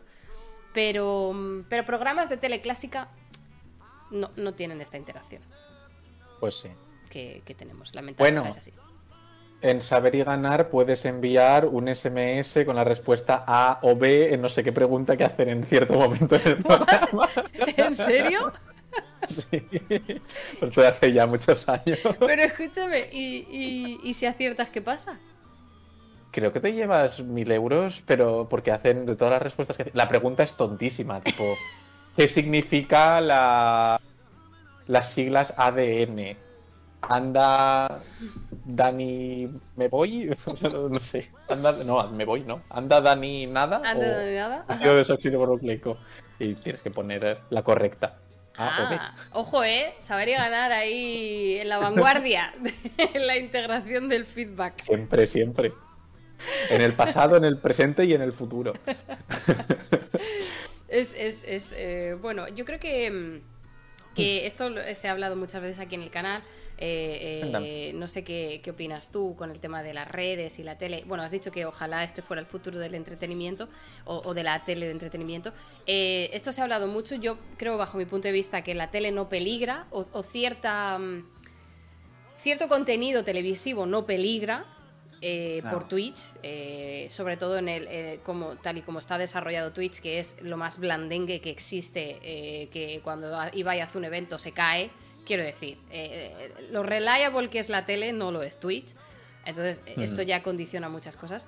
Em, pero fíjate, al menos yo sí que lo veo como una alternativa que en YouTube sí que eh, empezó hace más años con el tema de la divulgación, ¿no? El tema de lanzar el mensaje de en YouTube no solo hay vídeos chorras de entretenimiento, también mm. puedes aprender, también puedes formarte, también tienes muchísimos recursos muy útiles.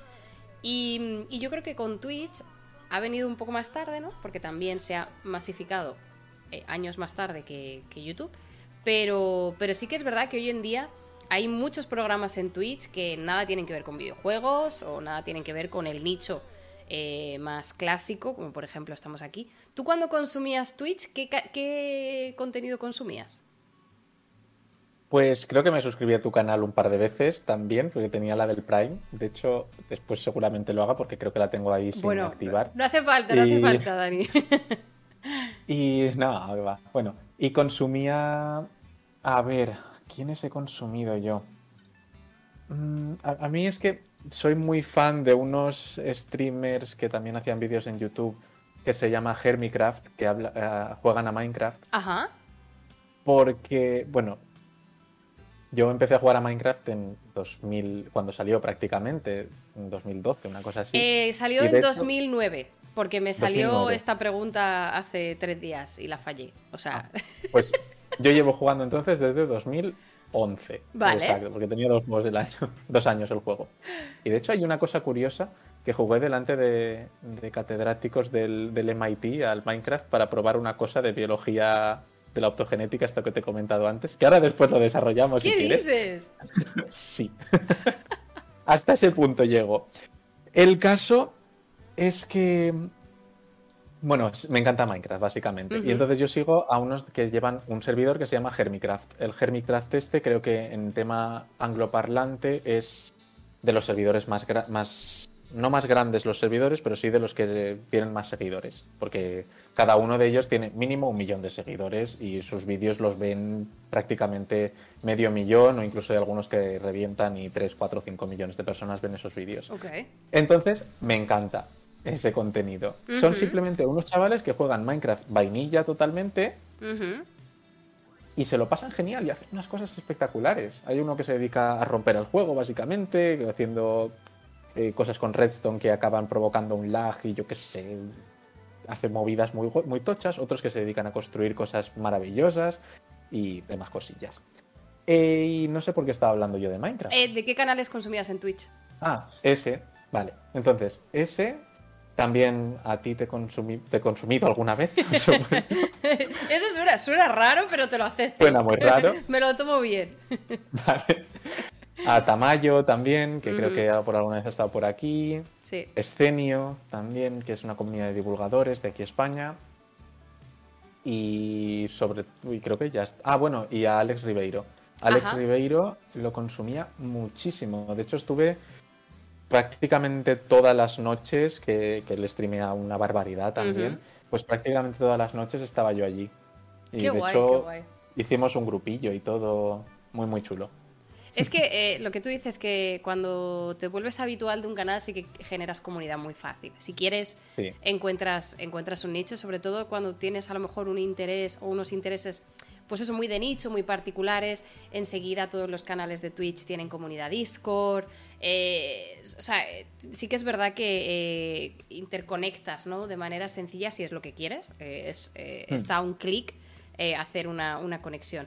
Eh, mira, voy a leer un comentario de Raxo, Raxo Opa. Dice, yo tengo 47 años y en la tele de noche mientras se cena se ponen canales de Twitch. Dice. Porque estaban hablando en el chat de que Twitch es más generacional, cosas así, ¿no?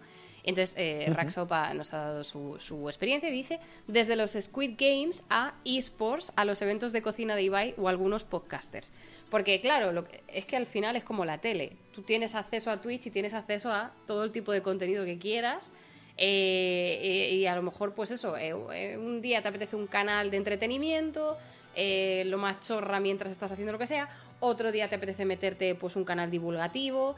sí que es verdad mm. que todavía hay un claro desbalance, entre comillas, ¿no? En Twitch, en la cantidad de canales que generan los diferentes tipos de contenido. Entonces, a lo mejor, según el contenido, no tienes una parrilla muy amplia de la cual elegir, ¿no? Eh, porque quiero decir, a lo mejor eh, te interesa la ciencia, pero eh, no te gusta cómo hablo yo, pero es que tampoco tienes muchas más alternativas. Entonces dices, pues si me gusta la ciencia, pues me tengo que tragar a Sereza de no hay más cojones. Ojalá en el futuro eh, haya, alternativas eh, para todos los gustos y todos los colores. Pero, pero por ejemplo, de entretenimiento, ¿no? De esos tienes muchísimos creadores. Para, para, elegir. Muchísimos, muchísimos. Y están muy bien, es eso, es la diversificación. Y al final, si ven, si los creadores ven que un contenido no va funcionando, pues lo cambiarán y se adaptarán a. Bueno, se adaptarán mucho mejor que la televisión, creo yo. Sí. Y respecto. Quería, quería hacer un comentario, pero se me ha olvidado. Ah, vale, sí. Que yo en mi caso soy un caso muy raro, porque de tema de esports y demás no consumo, pero porque me conozco. Y con esto de que me conozco, quiero decir como me ponga a jugar al LOL, como me ponga a jugar al World of Warcraft, como me ponga a jugar a cualquier juego, me va a pasar como a Tamayo con el, eh, con, el, Harry, con el Legacy. Con el Harry Potter Legacy. Es que me conozco, me ha pasado ya con dos o tres juegos y es, empiezo algo, digo, ah, qué guay, tal, juego una horita. De repente cierro los ojos y han pasado, está amaneciendo. Y es como, hostia. No puede ser. Sí, sí, sí, sí, sí. Es, es, es verdad. Yo, yo he caído en el Hogwarts Legacy también. Em, pero también te tengo que decir que es, en parte una maldición y una ventaja jugarlo en stream porque eh, te, autolimitas. Como yo no puedo hacer stream a cualquier hora, a eso hmm. ya es una limitación para jugar al Hogwarts Legacy. Si, si me hubiera viciado fuera de stream, yo creo que sería peor incluso, porque claro, pues juegas cuando quieres. Entonces, eh, tienes eh, carta, carta libre.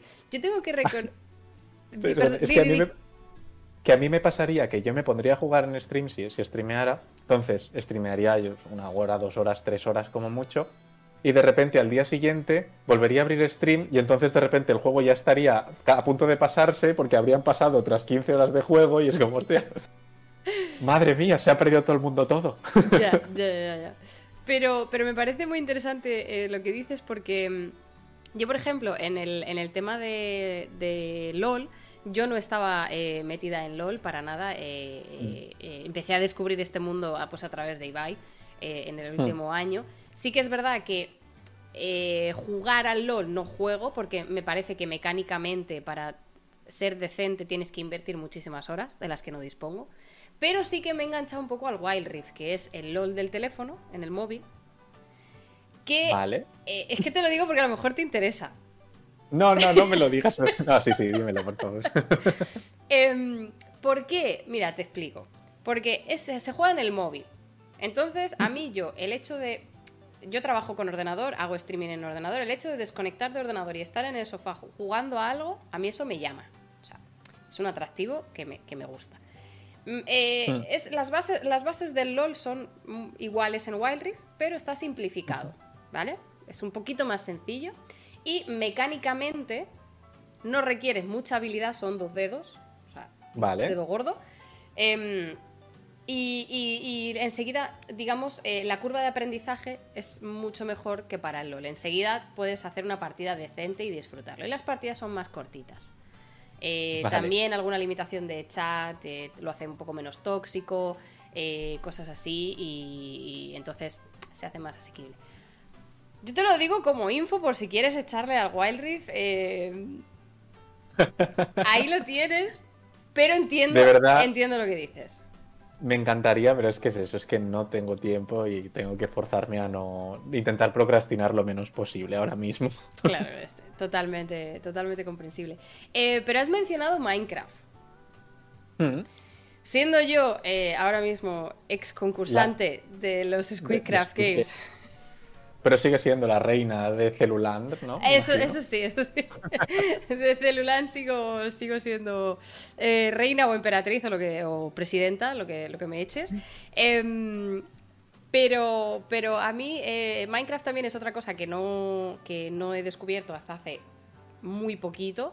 Eh, es más, ya simplemente de la diferencia o de mi primera participación en los Squidcraft Games 1 a, esta, mm. que ha pasado un año o 13 meses, o sea, ya se nota eh, que, yo allí entré eh, habiendo abierto Minecraft dos veces y, ahora eh, sí que es un poco, me manejo un poco más, pero me parece una herramienta increíble por la mm. flexibilidad que presenta para ser creativo y para, y para poder hacer lo que quieras.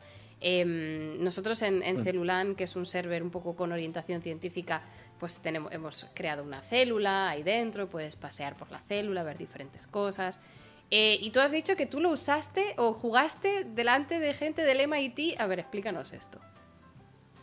¿Cómo es esto es parte de un proyecto que se hizo en el 2015, en el que bueno, yo todavía estaba en tercero de carrera, y eh, son los proyectos IGEM, que se llama. IGEM es uh, este, Intelligent Genomic Engineering Machine. Y son proyectos en los que participan universidades que tú estás todo el verano pues llevando a cabo una idea loca que tienen los estudiantes normalmente y esto lo presentas ante diferentes universidades. Yo he participado tres años, en 2015, 2016 y 2017, así para completar un poco lo que viene a ser, bueno, no simplemente ir a la universidad, estudiar y seguir, sino hacer más cosas.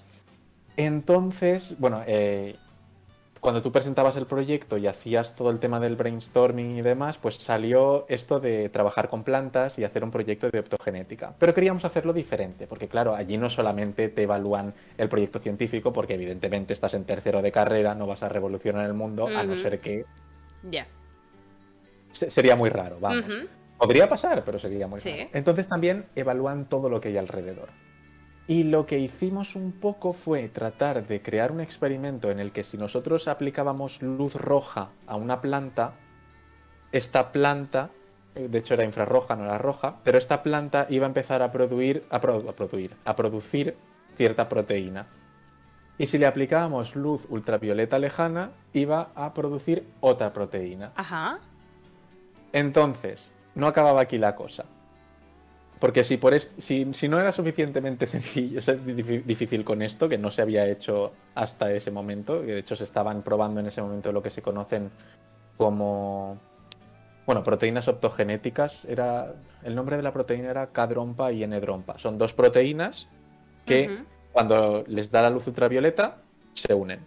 Y cuando les deja de dar la luz ultravioleta se separan. Ajá. Entonces, lo que hacíamos simplemente para que esto activase un gen era ponerle a una de estas proteínas con ingeniería genética un factor de transcripción, es decir, bueno, mitad de un factor de transcripción y mitad de otro, del mismo factor de transcripción. Y esto era como un Lego. Cuando se unían esas proteínas, se activaba el factor de transcripción y ese factor de transcripción llevaba a la proteína al núcleo de la célula y entonces empezaba a producir esa proteína. Evidentemente, siendo un proyecto de verano de unos chavales, no funcionó, pero la teoría estaba ahí. la teoría era buena. Me gusta en plan de, estás aquí explicando como la técnica de, hola, hola, qué guay, qué guay, qué guay. Es como, a ver, vamos a calmarnos. en nuestras cabezas. No, pero, pero es que a mí me lo has vendido y, y yo te lo compro. En, en papel suena perfectamente factible. Se han conseguido hacer cosas de estas neuronas, de hecho, posteriormente. En aquel momento es que además estaba empezando la tecnología. Pero bueno, que, está ahí la tecnología y ahora se pueden hacer cosas muy chulas con esto de optogenética, que ya te digo, es un campo muy, muy interesante. No hay mucho todavía, pero se puede avanzar. Claro, porque... Sobre todo eso, para activación de genes y desactivación y cosas así. Es que, perdona que te interrumpa, pero tú, por ejemplo, hay unos eh, tipos de, de ratones que tienen, eh, son knockouts condicionales, que se llaman, eh, que suelen ser los creo, los flex creo, se suelen tener como un nombre de este mm. tipo, ¿no? Entonces, em, tienen una modificación genética que es susceptible a un compuesto, entonces tú generas estos ratones y cuando los pones en presencia de este compuesto, a lo mejor solamente en un órgano, en ese órgano desarrollan esa mutación genética, por ejemplo. Entonces, claro, tú imagínate que lo tienes en un ratón, lo tienes en unas células y tú quieres que sean normales, pero que cuando le pongas la mm. luz ultravioleta haga algo y entonces ya activas. Porque hay algunas modificaciones genéticas que no son viables en el desarrollo. Eh, entonces no puedes generar ratones adultos con una modificación genética y lo tienes que hacer solo en adulto. Entonces, o sea, que, tiene muchísimas aplicaciones que a mí ya se me ocurren así de entrada. Mm. Nosotros, imagínate cómo estábamos, cómo, de arriba nos habíamos venido, que la idea inicial era que tú te pudieses llevar una planta a la Estación Espacial Internacional y si de repente necesitabas producir cualquier medicamento, entonces utilizabas esa planta, le ponías luz y ya empezaba a producir ese medicamento. Porque no solo quedaba ahí la cosa, o sea, tú no solamente. La, idea que teníamos nosotros no era solo que le ponías luz ultravioleta y hacía una cosa, sino que íbamos por dos pulsos de luz. Es decir, podíamos poner primero un pulso de luz ultravioleta y otro de luz ultravioleta y producía una cosa. Ultravioleta, infrarrojo cercano, otra cosa. Infrarrojo, infrarrojo cercano, ultravioleta, otra cosa. Infrarrojo cercano, infrarrojo cercano, otra cosa. Y esto, en teoría, era escalable hasta. Así vas poniendo más, más cosas. Oye, eh, pero me, encanta y además no es nada de idea loca, como tú estás diciendo, eh, porque tenemos a Lantor eh, en el chat, que si no me equivoco es anestesista, si no me equivoco, que me corrija, pero dice, se usa mucho para estudiar las vías neuronales en neurociencia, la optogenética, que es lo que has mencionado tú. Exactamente. Oye, pues, pues quiero decir, idea loca nada. Sí, bueno, pero era inviable hacerlo en un verano y por supuesto inviable hacerlo por, nosotros que éramos unos pipiolos. pero la cosa es que donde sí que lo conseguimos implementar fue en Minecraft. Utilizamos Minecraft, creamos un mod, yo no porque no tengo ni idea de programación, pero teníamos un informático que programó un mod en el cual tenías una planta, tipo la de trigo o demás, cuando la empiezas a plantar, y tú llevabas tu cultivo de bacterias con unas placas que metimos, la metías en un electroporador, eso le metía el gen, el gen luego se lo ponías a la planta y si la planta le dabas con una barra de luz que creamos, tipo, creo que era con un palo, de hecho, un palo, pero que simplemente era de un color, le dimos con... O sea, le dábamos con un cierto color, o le dábamos con luz azul y roja y otro color. Y era así como una forma muy visual de hacerlo. Y por eso mismo estuve delante de un montón de gente del MIT explicando, mientras mi, compañero explicaba, yo jugando con el Minecraft y diciendo, madre mía, aquí estoy delante de catedráticos del MIT en la mejor universidad del mundo, yo con mi Minecraft. Y como, hostia. Y lamentablemente, no sé por qué, no sé dónde están esos archivos, pero estaba grabado y ya no está. No lo encuentro por ninguna parte. Y me da muchísima rabia Sí, es que, es que eso es, muy guay. Eso es como. Bueno, aparte de que es una anécdota súper, súper guay, eh, súper graciosa, súper entretenida, eh, quiero decir, es la, el ejemplo perfecto para, de manera visual, eh, explicar un concepto complejo de biología o de biotecnología entendible para todo el mundo, no solo porque obviamente tienes, hablando de Minecraft, siempre piensas en generación Z millennial, ¿no? Piensas en jóvenes, pero no solo para jóvenes, ¿no? Eh, pues eso, catedráticos del MIT eh, eh, intentando comprender o integrando las aplicaciones de, la biotecnología en algo como Minecraft, más que en una presentación de PowerPoint donde pones la luz y que obviamente también lo puedes hacer, pero que hay más mm. guay que hacerlo en Minecraft. Tal cual. Y de hecho, bueno, entre los asistentes estaba George Church, no sé si te sonará. Por el nombre no, pero. George Church, si lo puedes buscar en un momento y puedes ver su índice H. A ver, vamos a ver. y estaba ahí en el público. Es un gran investigador, primera porque es grande, es enorme, es una persona que mide dos metros fácilmente y muy grande. Y creo que estaba en aquel momento eh, la persona con más índice H después de et al, por supuesto. a ver, ¿cómo, ¿cómo lo escribo? George. George Church Iglesias, Jorge Iglesias. Vale. Church, uh, genetista. Ese es, justamente. A ver, eh, vale, Harvard University. A ver, voy a buscar su índice H. H index. A ver. Uy, eh, vale, me sale que si es vegano, no me sale el índice. Oh, no. no me sale el índice. ¿169? Puede ser, no lo sé cómo lo tiene ahora, pero... ¿112.000 eh, citations? Eh, a mí me salen, mira, lo acabo de buscar, me salen citas, índice H 196 en Google Scholar y citas 158.192. Vale, pues el que tengo... Ah, sí, mira, ya se me ha actualizado, efectivamente. Y, o ¿y tú jugaste al Minecraft delante de este, de este hombre? Delante de este señor. Maravilloso. ¿Tuvo feedback? ¿Te dijo algo o, simplemente no había ronda de preguntas? La verdad es que tengo que decir que es una persona majísima. Ah. Y se acercó después y nos dijo, ay, pues la verdad que me parece una forma muy interesante de contarlo y demás. yo, madre mía, nosotros aquí fangirleando totalmente. George, George, Dios mío. Qué guay, qué Estuvo muy guay. Qué guay. Una eh, experiencia muy, muy chula. Pero, pero me mola porque em, yo he participado en un evento eh, de, programar en Minecraft. Eh, y, lo bueno que tiene Minecraft es eso, que tú generas un mod con unas aplicaciones. Pues, pues, pues eh, el límite es tu imaginación, básicamente.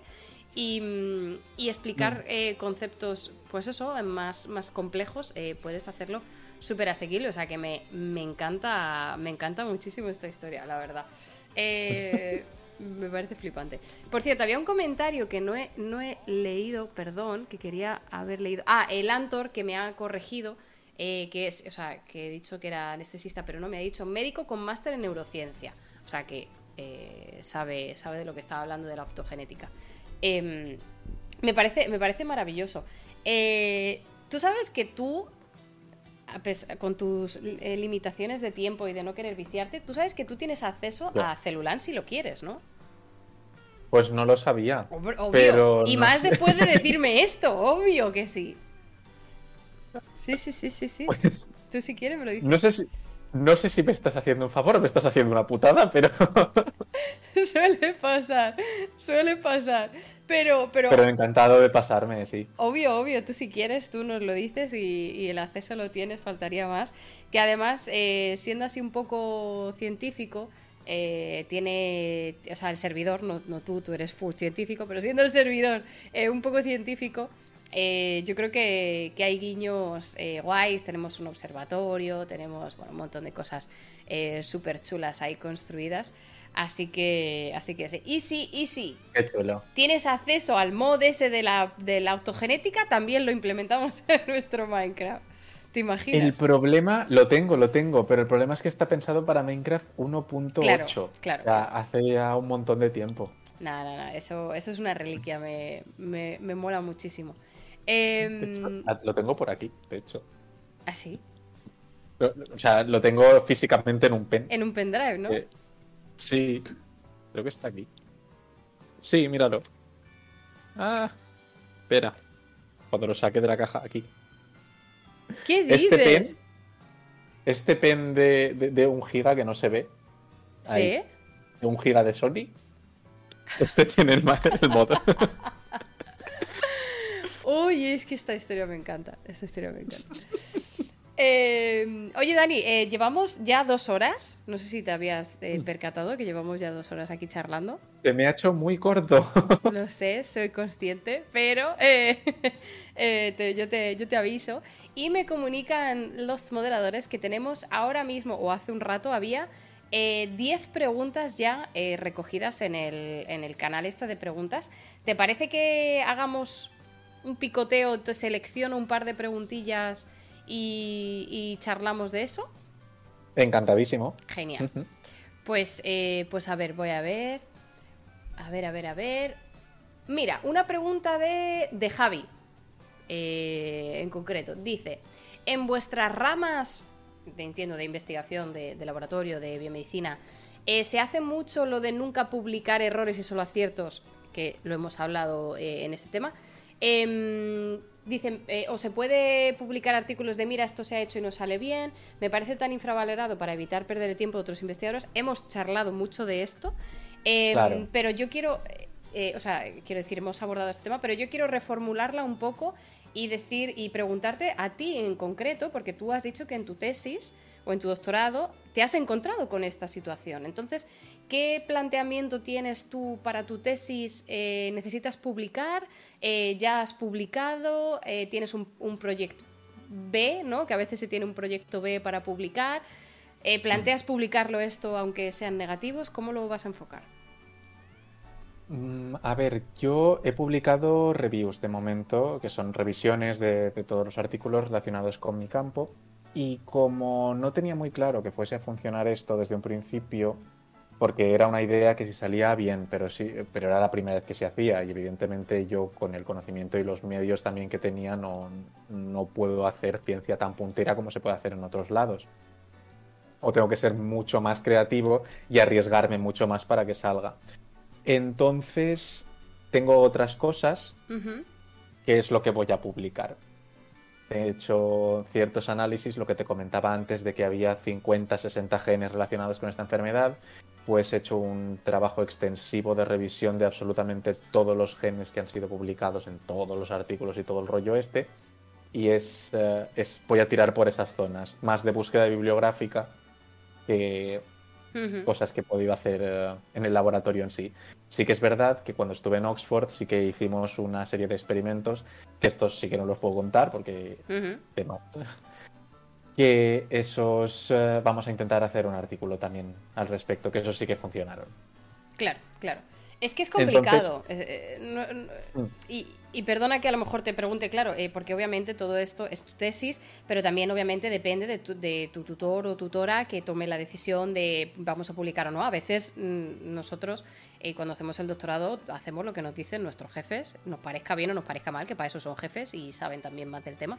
Em, hmm. pero, pero claro, eh, obviamente para tu futura carrera queda mal que hayas hecho un doctorado sin publicación. Entonces, eh, claro. Eh, tú ya, si quieres seguir en, sobre todo si quieres seguir en academia, eh, mm. está en tu, en tu interés personal de futuro poder publicarlo o poder publicar algo, porque si a ti te dan tiempo para explicar por qué no tienes una publicación, tú lo vas a explicar. No, no, no se está cuestionando tu capacidad. Pero cuando tú eches un currículum, no, te van, no vas a poder explicar. Ahí tú no puedes explicarlo. Entonces, eh, claramente te, podría limitar en un, en un futuro, ¿no? Cuando tienes la mala suerte de que tu proyecto, por lo que sea, no genera publicación. Hmm. Sí, totalmente. Y eso de todas formas es una práctica que... Bueno, es un problema del sistema en sí, del sistema académico actual y que hay que hacer lo posible por intentar cambiarlo. El cómo, eso ya no lo sé. Tampoco me he parado lo suficiente como para reflexionarlo y tener una opinión válida, o sea, una opinión formada al respecto. Pero sí que es algo que creo que se debería trabajar en cambiarlo. Y porque, claro, hay que tener en cuenta que al final un doctorado es un trabajo, pero también es un periodo formativo, porque para algo tienes un tutor. Entonces, hay que tener en cuenta que la ciencia no siempre sale bien y es que no siempre sale bien. Y es más importante el que hayas conseguido apagar los fuegos que te hayan ido saliendo en el laboratorio que el que hayas conseguido un resultado fantástico y maravilloso porque has caído o has tenido la suerte de, la primera vez o que has caído en un laboratorio donde ya lo tenían absolutamente todo pensado y tenían ya un proyecto que sabían que iba a funcionar porque hay resultados previos con un background bastante grande y ya son técnicas que dominan en el laboratorio, o si has tenido que montarlo tú todo de cero. Sí, sí, no, entonces, eh, hay muchos factores. Entonces creo que no se debería de tener tan en cuenta, pero claro, ¿cómo se lo haces entender a alguien para una convocatoria competitiva? Pues no lo sé. Claro, tú, mandas el currículum eh, y, en anexos eh, eh, subes un vídeo de tres horas eh, que tiene de título Mira te cuento, donde le explicas donde le explicas por qué no tienes una publicación de tu proyecto principal de doctorado, ¿no? En plan de... Exacto. mira, te cuento. Yo empecé con esto y resultó que tal. Y, además una reflexión que ha hecho Javi que me parece muy interesante es que esa penalización nunca va, o casi nunca, eh, va al director de tesis, va al doctorando, porque claro, el director de tesis lleva muchos proyectos, obviamente ha tenido que invertir en la formación de una persona que no ha generado una publicación, entonces, en parte obviamente también eh, le perjudica, pero no es un acto detrimental para su carrera como si lo puede ser para ti. Digo para hmm. ti, no, no, no, por... Sí, sí. Pero por poner ejemplo.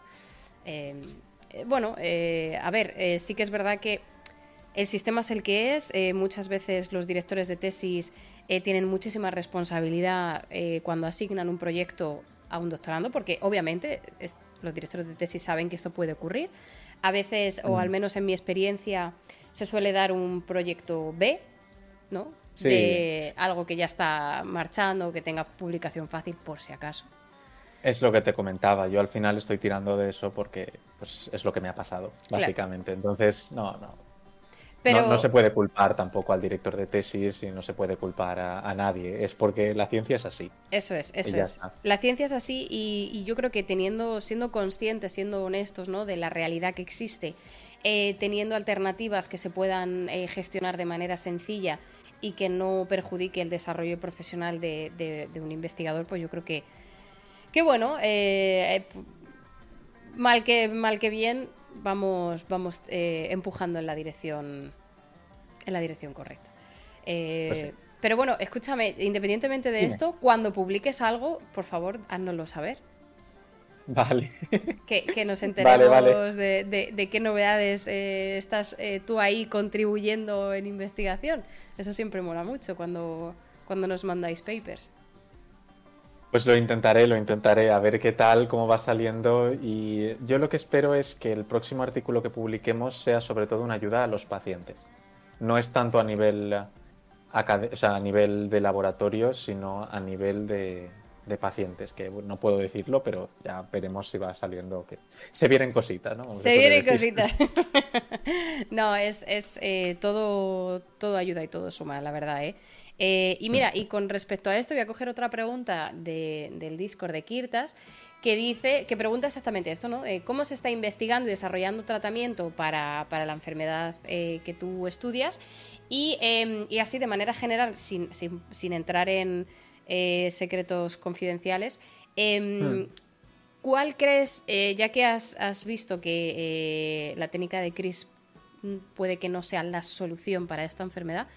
Em, ¿Qué otras alternativas tenemos? ¿Qué, tecnologías pueden ser prometedoras en esta enfermedad?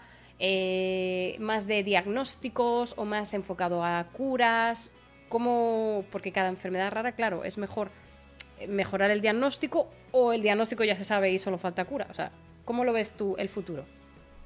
Pues es que, claro, al ser una enfermedad tan compleja, con tantos genes y demás, y sobre todo que afecta a todas las células del cuerpo, tú una vez tienes el, ah, el, gen mutado ya es prácticamente imposible de cambiarlo a todas las células, por no decir imposible del todo. Entonces, imagínate que por una de estas hubiese salido lo de CRISPR y se hubiese conseguido revertir la mutación y que los cilios se volviesen a mover. Hay estudios en, ah, en célula, en ah, in vitro, que indican que con que se muevan un 20% de las células del pulmón, ya se consigue la suficiente fuerza en los pulmones como para que vaya saliendo, eh, en los pulmones, no, perdón, las células epiteliales pulmonares, para que vaya saliendo el líquido de allí y que no se provoque lo que se llama estasis de las mucosas, que es parada de las mucosas ahí y noten esa sensación de ahogo. Entonces, ¿conseguir ese 20% sería posible con CRISPR? Quiero pensar que sí, pero de momento los tratamientos que hay son paliativos. Fisioterapia respiratoria, Simplemente intentar que los mocos salgan por gravedad es un poco burdo, pero colgando a los pacientes boca abajo durante un rato. No, es durante un rato, es un movimiento.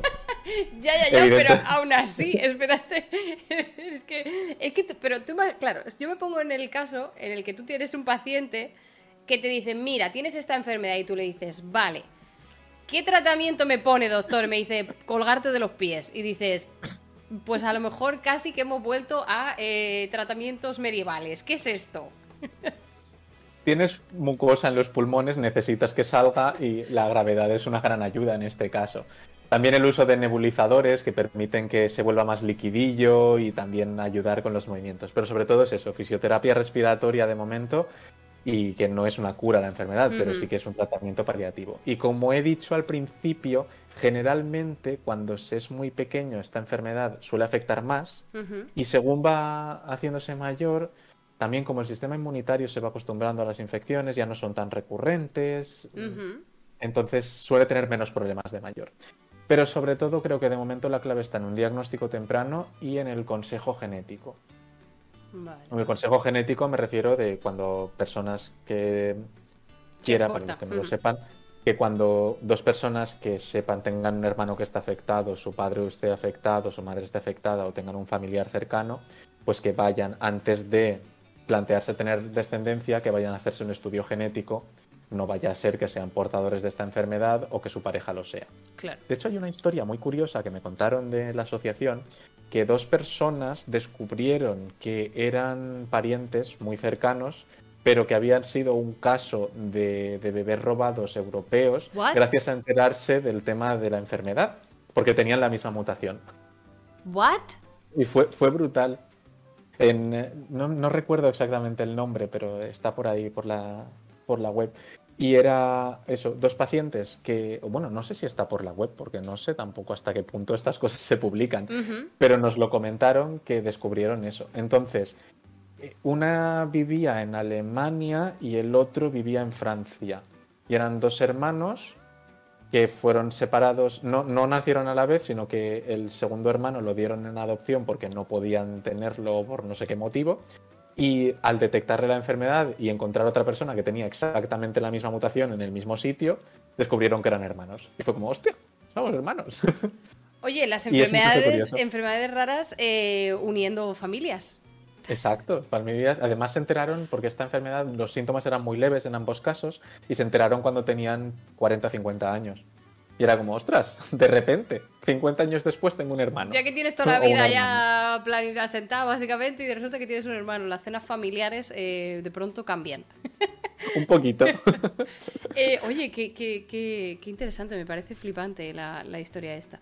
Em, otra, otra pregunta que, precisamente la de Lantor, eh, médico eh, neuro, neurocientífico que tenemos aquí en el chat, dice, eh, y además me parece especialmente interesante para ti que te dedicas activamente a la divulgación, em, dice, ¿cómo miden el alcance o impacto de la divulgación en contextos específicos de enfermedades raras? Porque, quiero decir, hay muchos tipos de hacer divulgación, ¿no? Tú puedes ser youtuber, tipo eh, la hiperactina, ¿no? Que tú, digamos, eh, generas contenido em, de biomedicina general, cada vez tocas una enfermedad diferente, eh, ayudas a que la gente se forme en ciencia básica o en medicina, haces conceptos muy generalistas y muy, muy simples que tienen, pueden tener un link con una enfermedad en concreto o no.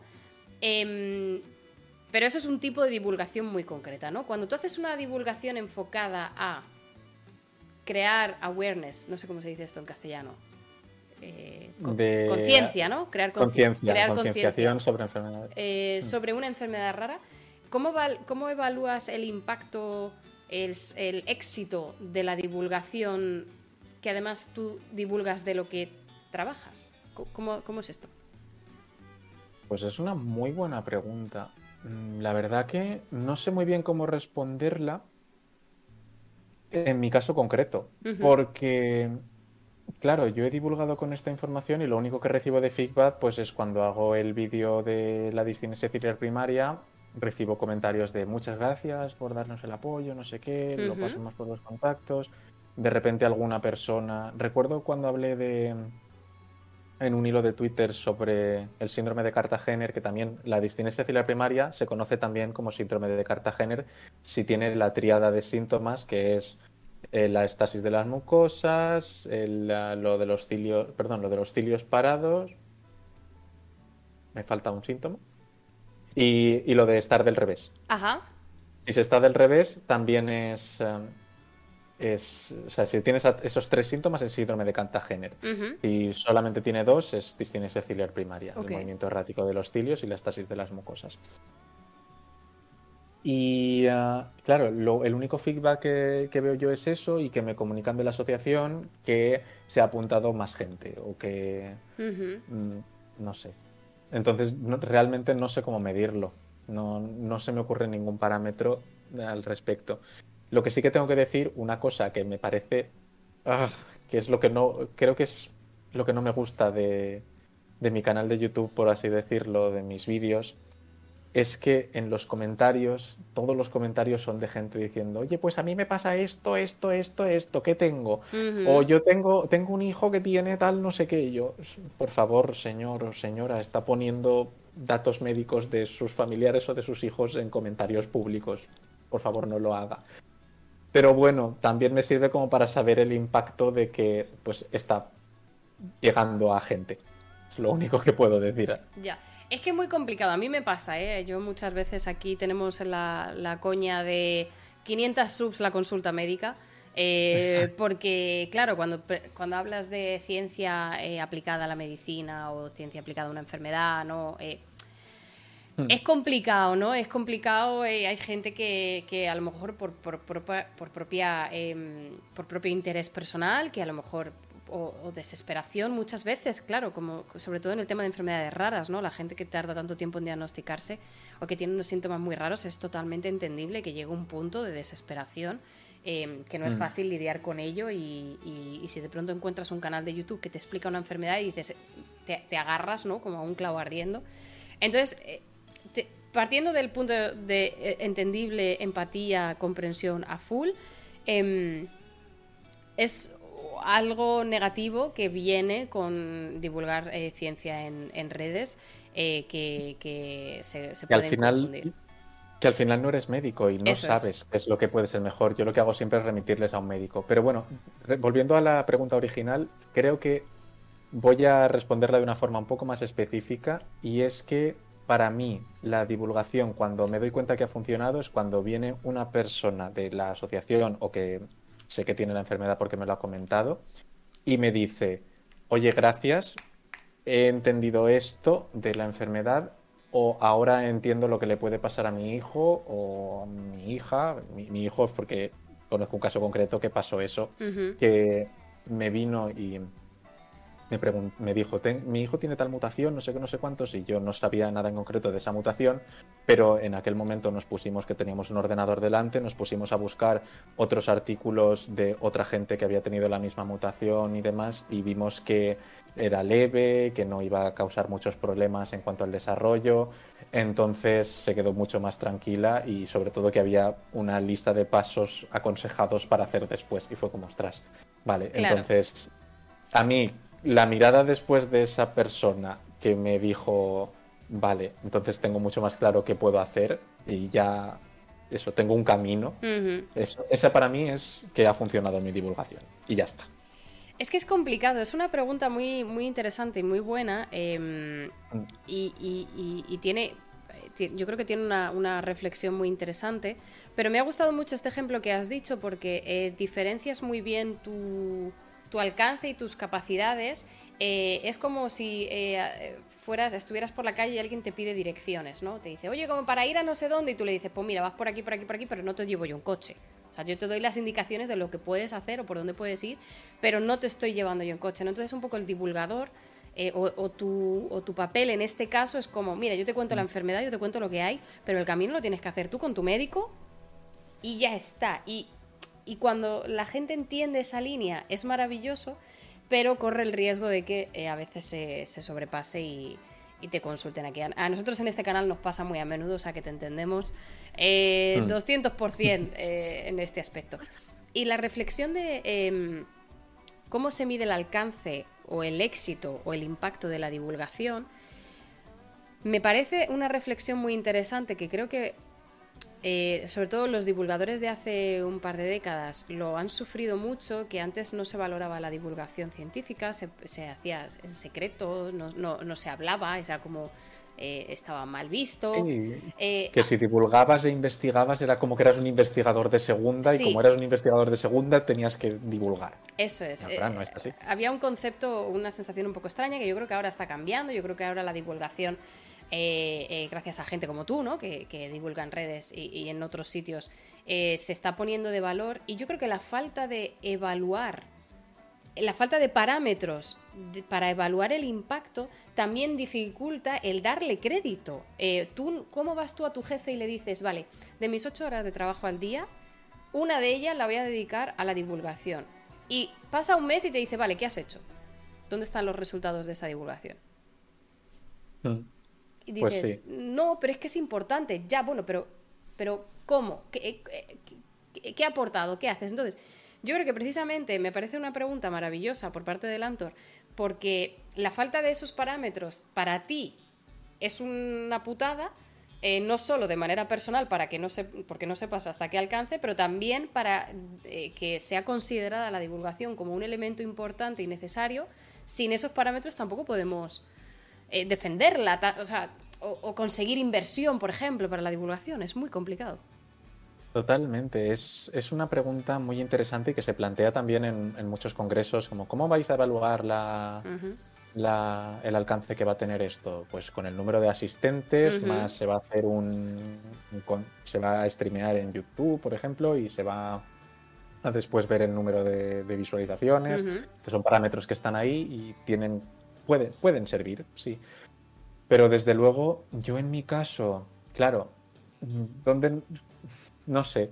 En, Twitter, por ejemplo, antes que podías ver, bueno, también lo puedes ver ahora, donde el alcance que ha tenido la publicación, el número de interacciones y demás. Entonces, ¿puedes utilizar esos parámetros? Sí. Problema, yo, por ejemplo, no los sé utilizar. Eh, sé que están ahí, sé que... Uy, espera, ¿te, he perdido, Dani? A millones de personas. Ay, perdona, ha, habido, un cortecito. Vale, ya estamos, ya hemos vuelto. Vale. vale. Pues eso, que sé que están ahí, eh, sé que funcionan más o menos, sé que ahora el alcance que tengo no es el mismo que antes en las redes porque no estoy tan activo, pero tengo alcance por otras cosas y eso no lo sé medir. Es que, es que ese es el problema, que las estadísticas de YouTube, de Twitter, de Twitch, o sea, yo, yo te puedo decir, ¿no? Eh, ¿Qué alcance has tenido? Pues mira, en esta charla ha habido una media de espectadores de tal, ha habido un, pique un pico de tal, y esto está muy bien porque mm. son datos, ¿no? Eh, y mira, eh, Don Quixote dice, en mi trabajo usamos indicadores simples, ¿has entendido? ¿Recomendarías a otros? sí, eso está muy bien, pero em, si yo hago una charla al final de la charla yo paso un formulario para que todos los asistentes rellenen de si recomendarías este canal a otra persona. Eh, ¿Cómo hmm. traslado yo eso a mi jefe como este trabajo es más importante o menos importante que el experimento? O sea, quiero decir, eh, si queremos que esto, o sea, si creemos que esto tiene valor para la sociedad, es un trabajo. Es así, o sea, lo siento muchísimo. Si esto aporta a la sociedad en investigación, en medicina, en sanidad, en lo que sea, eso es un trabajo.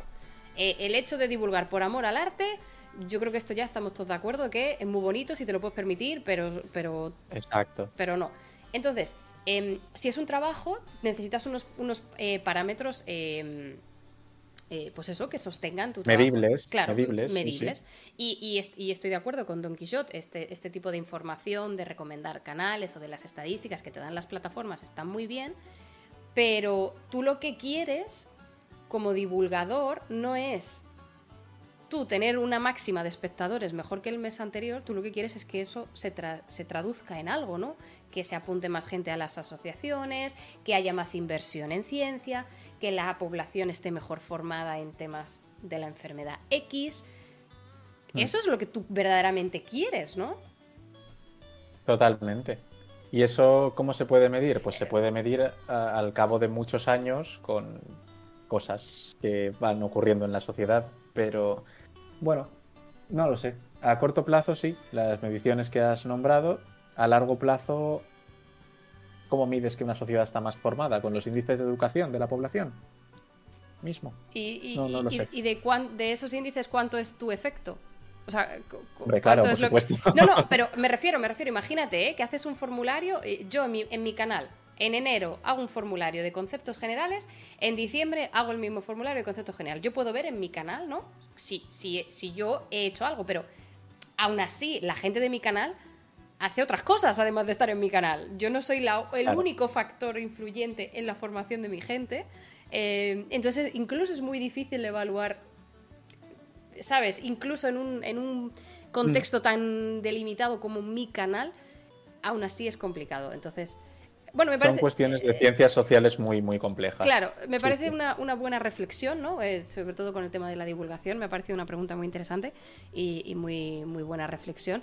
Y bueno, hay bastantes preguntas más en el Discord, pero como llevamos dos horas y media, Dani, si te parece, vamos a pasar a la última pregunta que suelo hacerle a la, a, todos los invitados que pasan por aquí, eh, que, ya nos has eh, regalado mucho de tu tiempo. Y, la última pregunta es esta. ¿Nos podrías recomendar una película, serie, obra de teatro, eh, libro, pintura, podcast, eh, no sé, cualquier Hmm. cosa que nos quieras recomendar eh, que no tiene por qué ser de ciencia, pero si quieres, puede. Pues mira, además voy a recomendar un, un programa que a mí me encanta. Yo, bueno, ahora mismo estoy viviendo en Zaragoza, pero soy de Valencia. Y durante mucho tiempo tuve que hacer viajes y ahora ta- también, de hecho, me tengo que ir la semana que viene otra vez para allá. Y me pongo un podcast que es maravilloso, que además los episodios duran entre una hora una hora y media, que te lo pones mientras cocinas, mientras barres, mientras, en mi caso, mientras iba en tren o en coche, cuando iba en coche. Y se llama Mochila al pasado. Ajá. Mochila al pasado. Está en Evox. Es un programa genial que lo lleva eh, Dani Boy Rivera, Alberto Aparici y eh, el presentador que. Ay, ahora mismo no me acuerdo del nombre del presentador. Pero, bueno, la premisa de este podcast es que cogen a un invitado famoso. Ha pasado por allí Berto Romero, Dani Rovira, han pasado cómicos muy famosos de, de aquí de España. E incluso también ha pasado el que le dobla la voz a Bruce Willis en, uh, en las películas. Y lo que hacen es coger a esa persona y la llevan a un evento del pasado.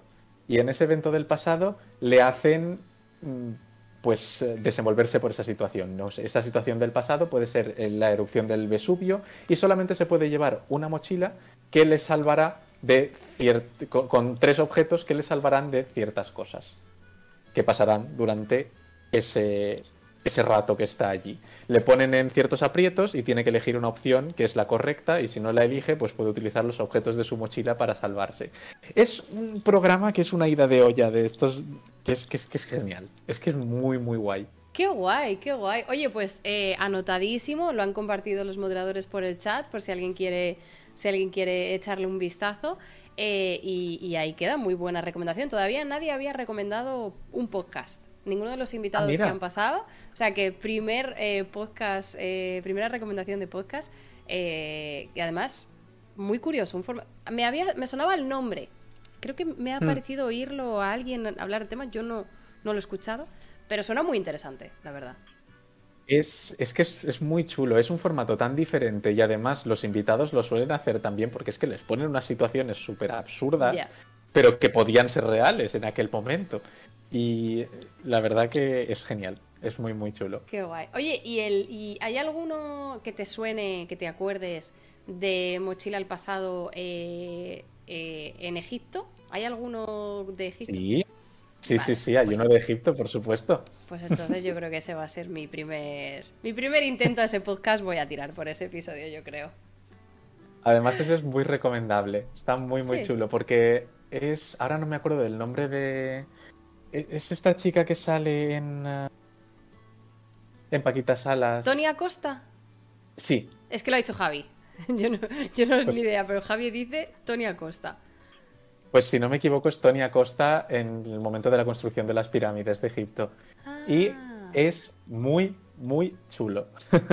Qué guay, qué guay. Ay, mira, y dicen que es de Originals. Ah, es Sí. un Originals, pues entonces no está en Spotify. Es que ha dicho Javi que estaba en... en- pues no debería de estar en Spotify. No, no debería estar en Spotify, está en Evox en un principio. Pues a lo mejor... Es que, o sea, es que lo Pero digo no por- porque yo recientemente, eh, aquí mi cuña de spam, yo recientemente he sacado un podcast en en Evox, eh, Originals. O sea, que... que- Anda. Por, por eso digo que, que yo creo que no me suena raro que esté en Spotify. A lo mejor tienen un acuerdo, que podría ser. Pero, pero sí, sí. Entonces por eso estaba yo también pensando, raro que esté en Spotify. Ostras, pues no me he enterado. Es que de verdad, maldita sea, ya Twitter no me dice nada. Nah, es que no lo has dicho por Twitter. Sí lo he dicho por Twitter, pero lleva dos, eh, dos semanas y media, quiero decir. Lleva muy Joder. tiempo. Pero Está- no lo he visto anunciado, es que me da mucha rabia. No Estás a nada. tiempo. Pero además, es, ah, es Mm. que ¿sabes qué pasa? Que con los, con los Squid no he retuiteado un tweet que pusieron los de Evox porque además, eh, bueno, es que, es que claro, aquí va a parecer que estoy haciendo yo la promo, el spam maravilloso, pero lo han, em, lo han posicionado como, no sé cómo se llama, eh, recomendación Evox. Ostras, pues jope, qué bien. Es que no sé cómo se llama esto. Eh, Sonar. Eh, talentos emergentes de- del podcast. O sea, es, es categoría. O sea. eh, es que no sé cómo decir esto, categoría sonar o no sé, en plan de, eh, en este mes han salido muchos podcasts, pues eh, seleccionamos estos. son los que recomendamos. Eso es. Qué guay. Así que. Pues oye, lo escucharé, lo escucharé, que ahora estoy al día con estos y necesito escuchar más.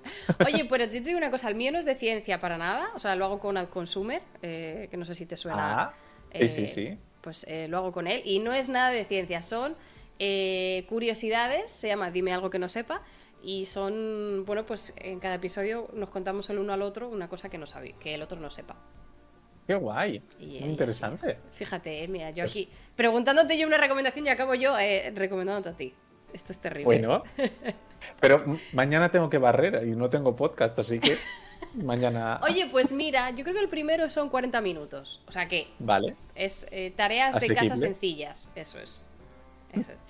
Pues nada, eh, nos quedamos con tu recomendación de, podcast. Y mochila al pasado. Mochila al pasado y tú sin haberlo pedido te llevas otro. Y, nada, y muchísimas, muchísimas gracias de verdad, Dani. Ha sido un placer. Eh, nos ha costado también encontrar el hueco para charlar. Sí, pero, la verdad. Pero, pero se ha hecho. Se ha hecho, todo justificado. Muchísimo ánimo con la tesis, la verdad. ¿eh? Muchísimas gracias. Y además tengo que decir que la fecha ha estado súper bien elegida porque hace dos días fue el Día Mundial de las Enfermedades Raras y hay que recordar que no es solamente un día, sino que todos los días son días de enfermedades raras. Así que muchas gracias. Eh, muy buen mensaje porque efectivamente cuando vi en Twitter el Día de las Enfermedades Raras eh, pensé, mira, no lo hemos hecho a posta, eh, pero pilla cerca, pero no el día que siempre yo... Yo la verdad que tengo una batalla personal con el tema de los días de... yo también. me, sientan un poco mal. Pero, pero buen mensaje, buena reivindicación. Las enfermedades raras son raras todos los días del año, no solo el día que toca. Y, nada, de nuevo, muchísimas gracias, Dani. Eh, espero que hayas estado a gusto. Y... Genial, la verdad, me lo he pasado súper bien. Nos veremos por Celuland. Nos vemos por Celuland. Invitación vamos, súper abierta, solo tienes que decírmelo. Y cuando publiques y cuando acabes la tesis, si nos lo haces saber, eh, nos, nos alegraremos. Gracias, muchísimas gracias. Pues nada, un besazo, Dani, nos vemos. Igualmente, chao. Chao, chao.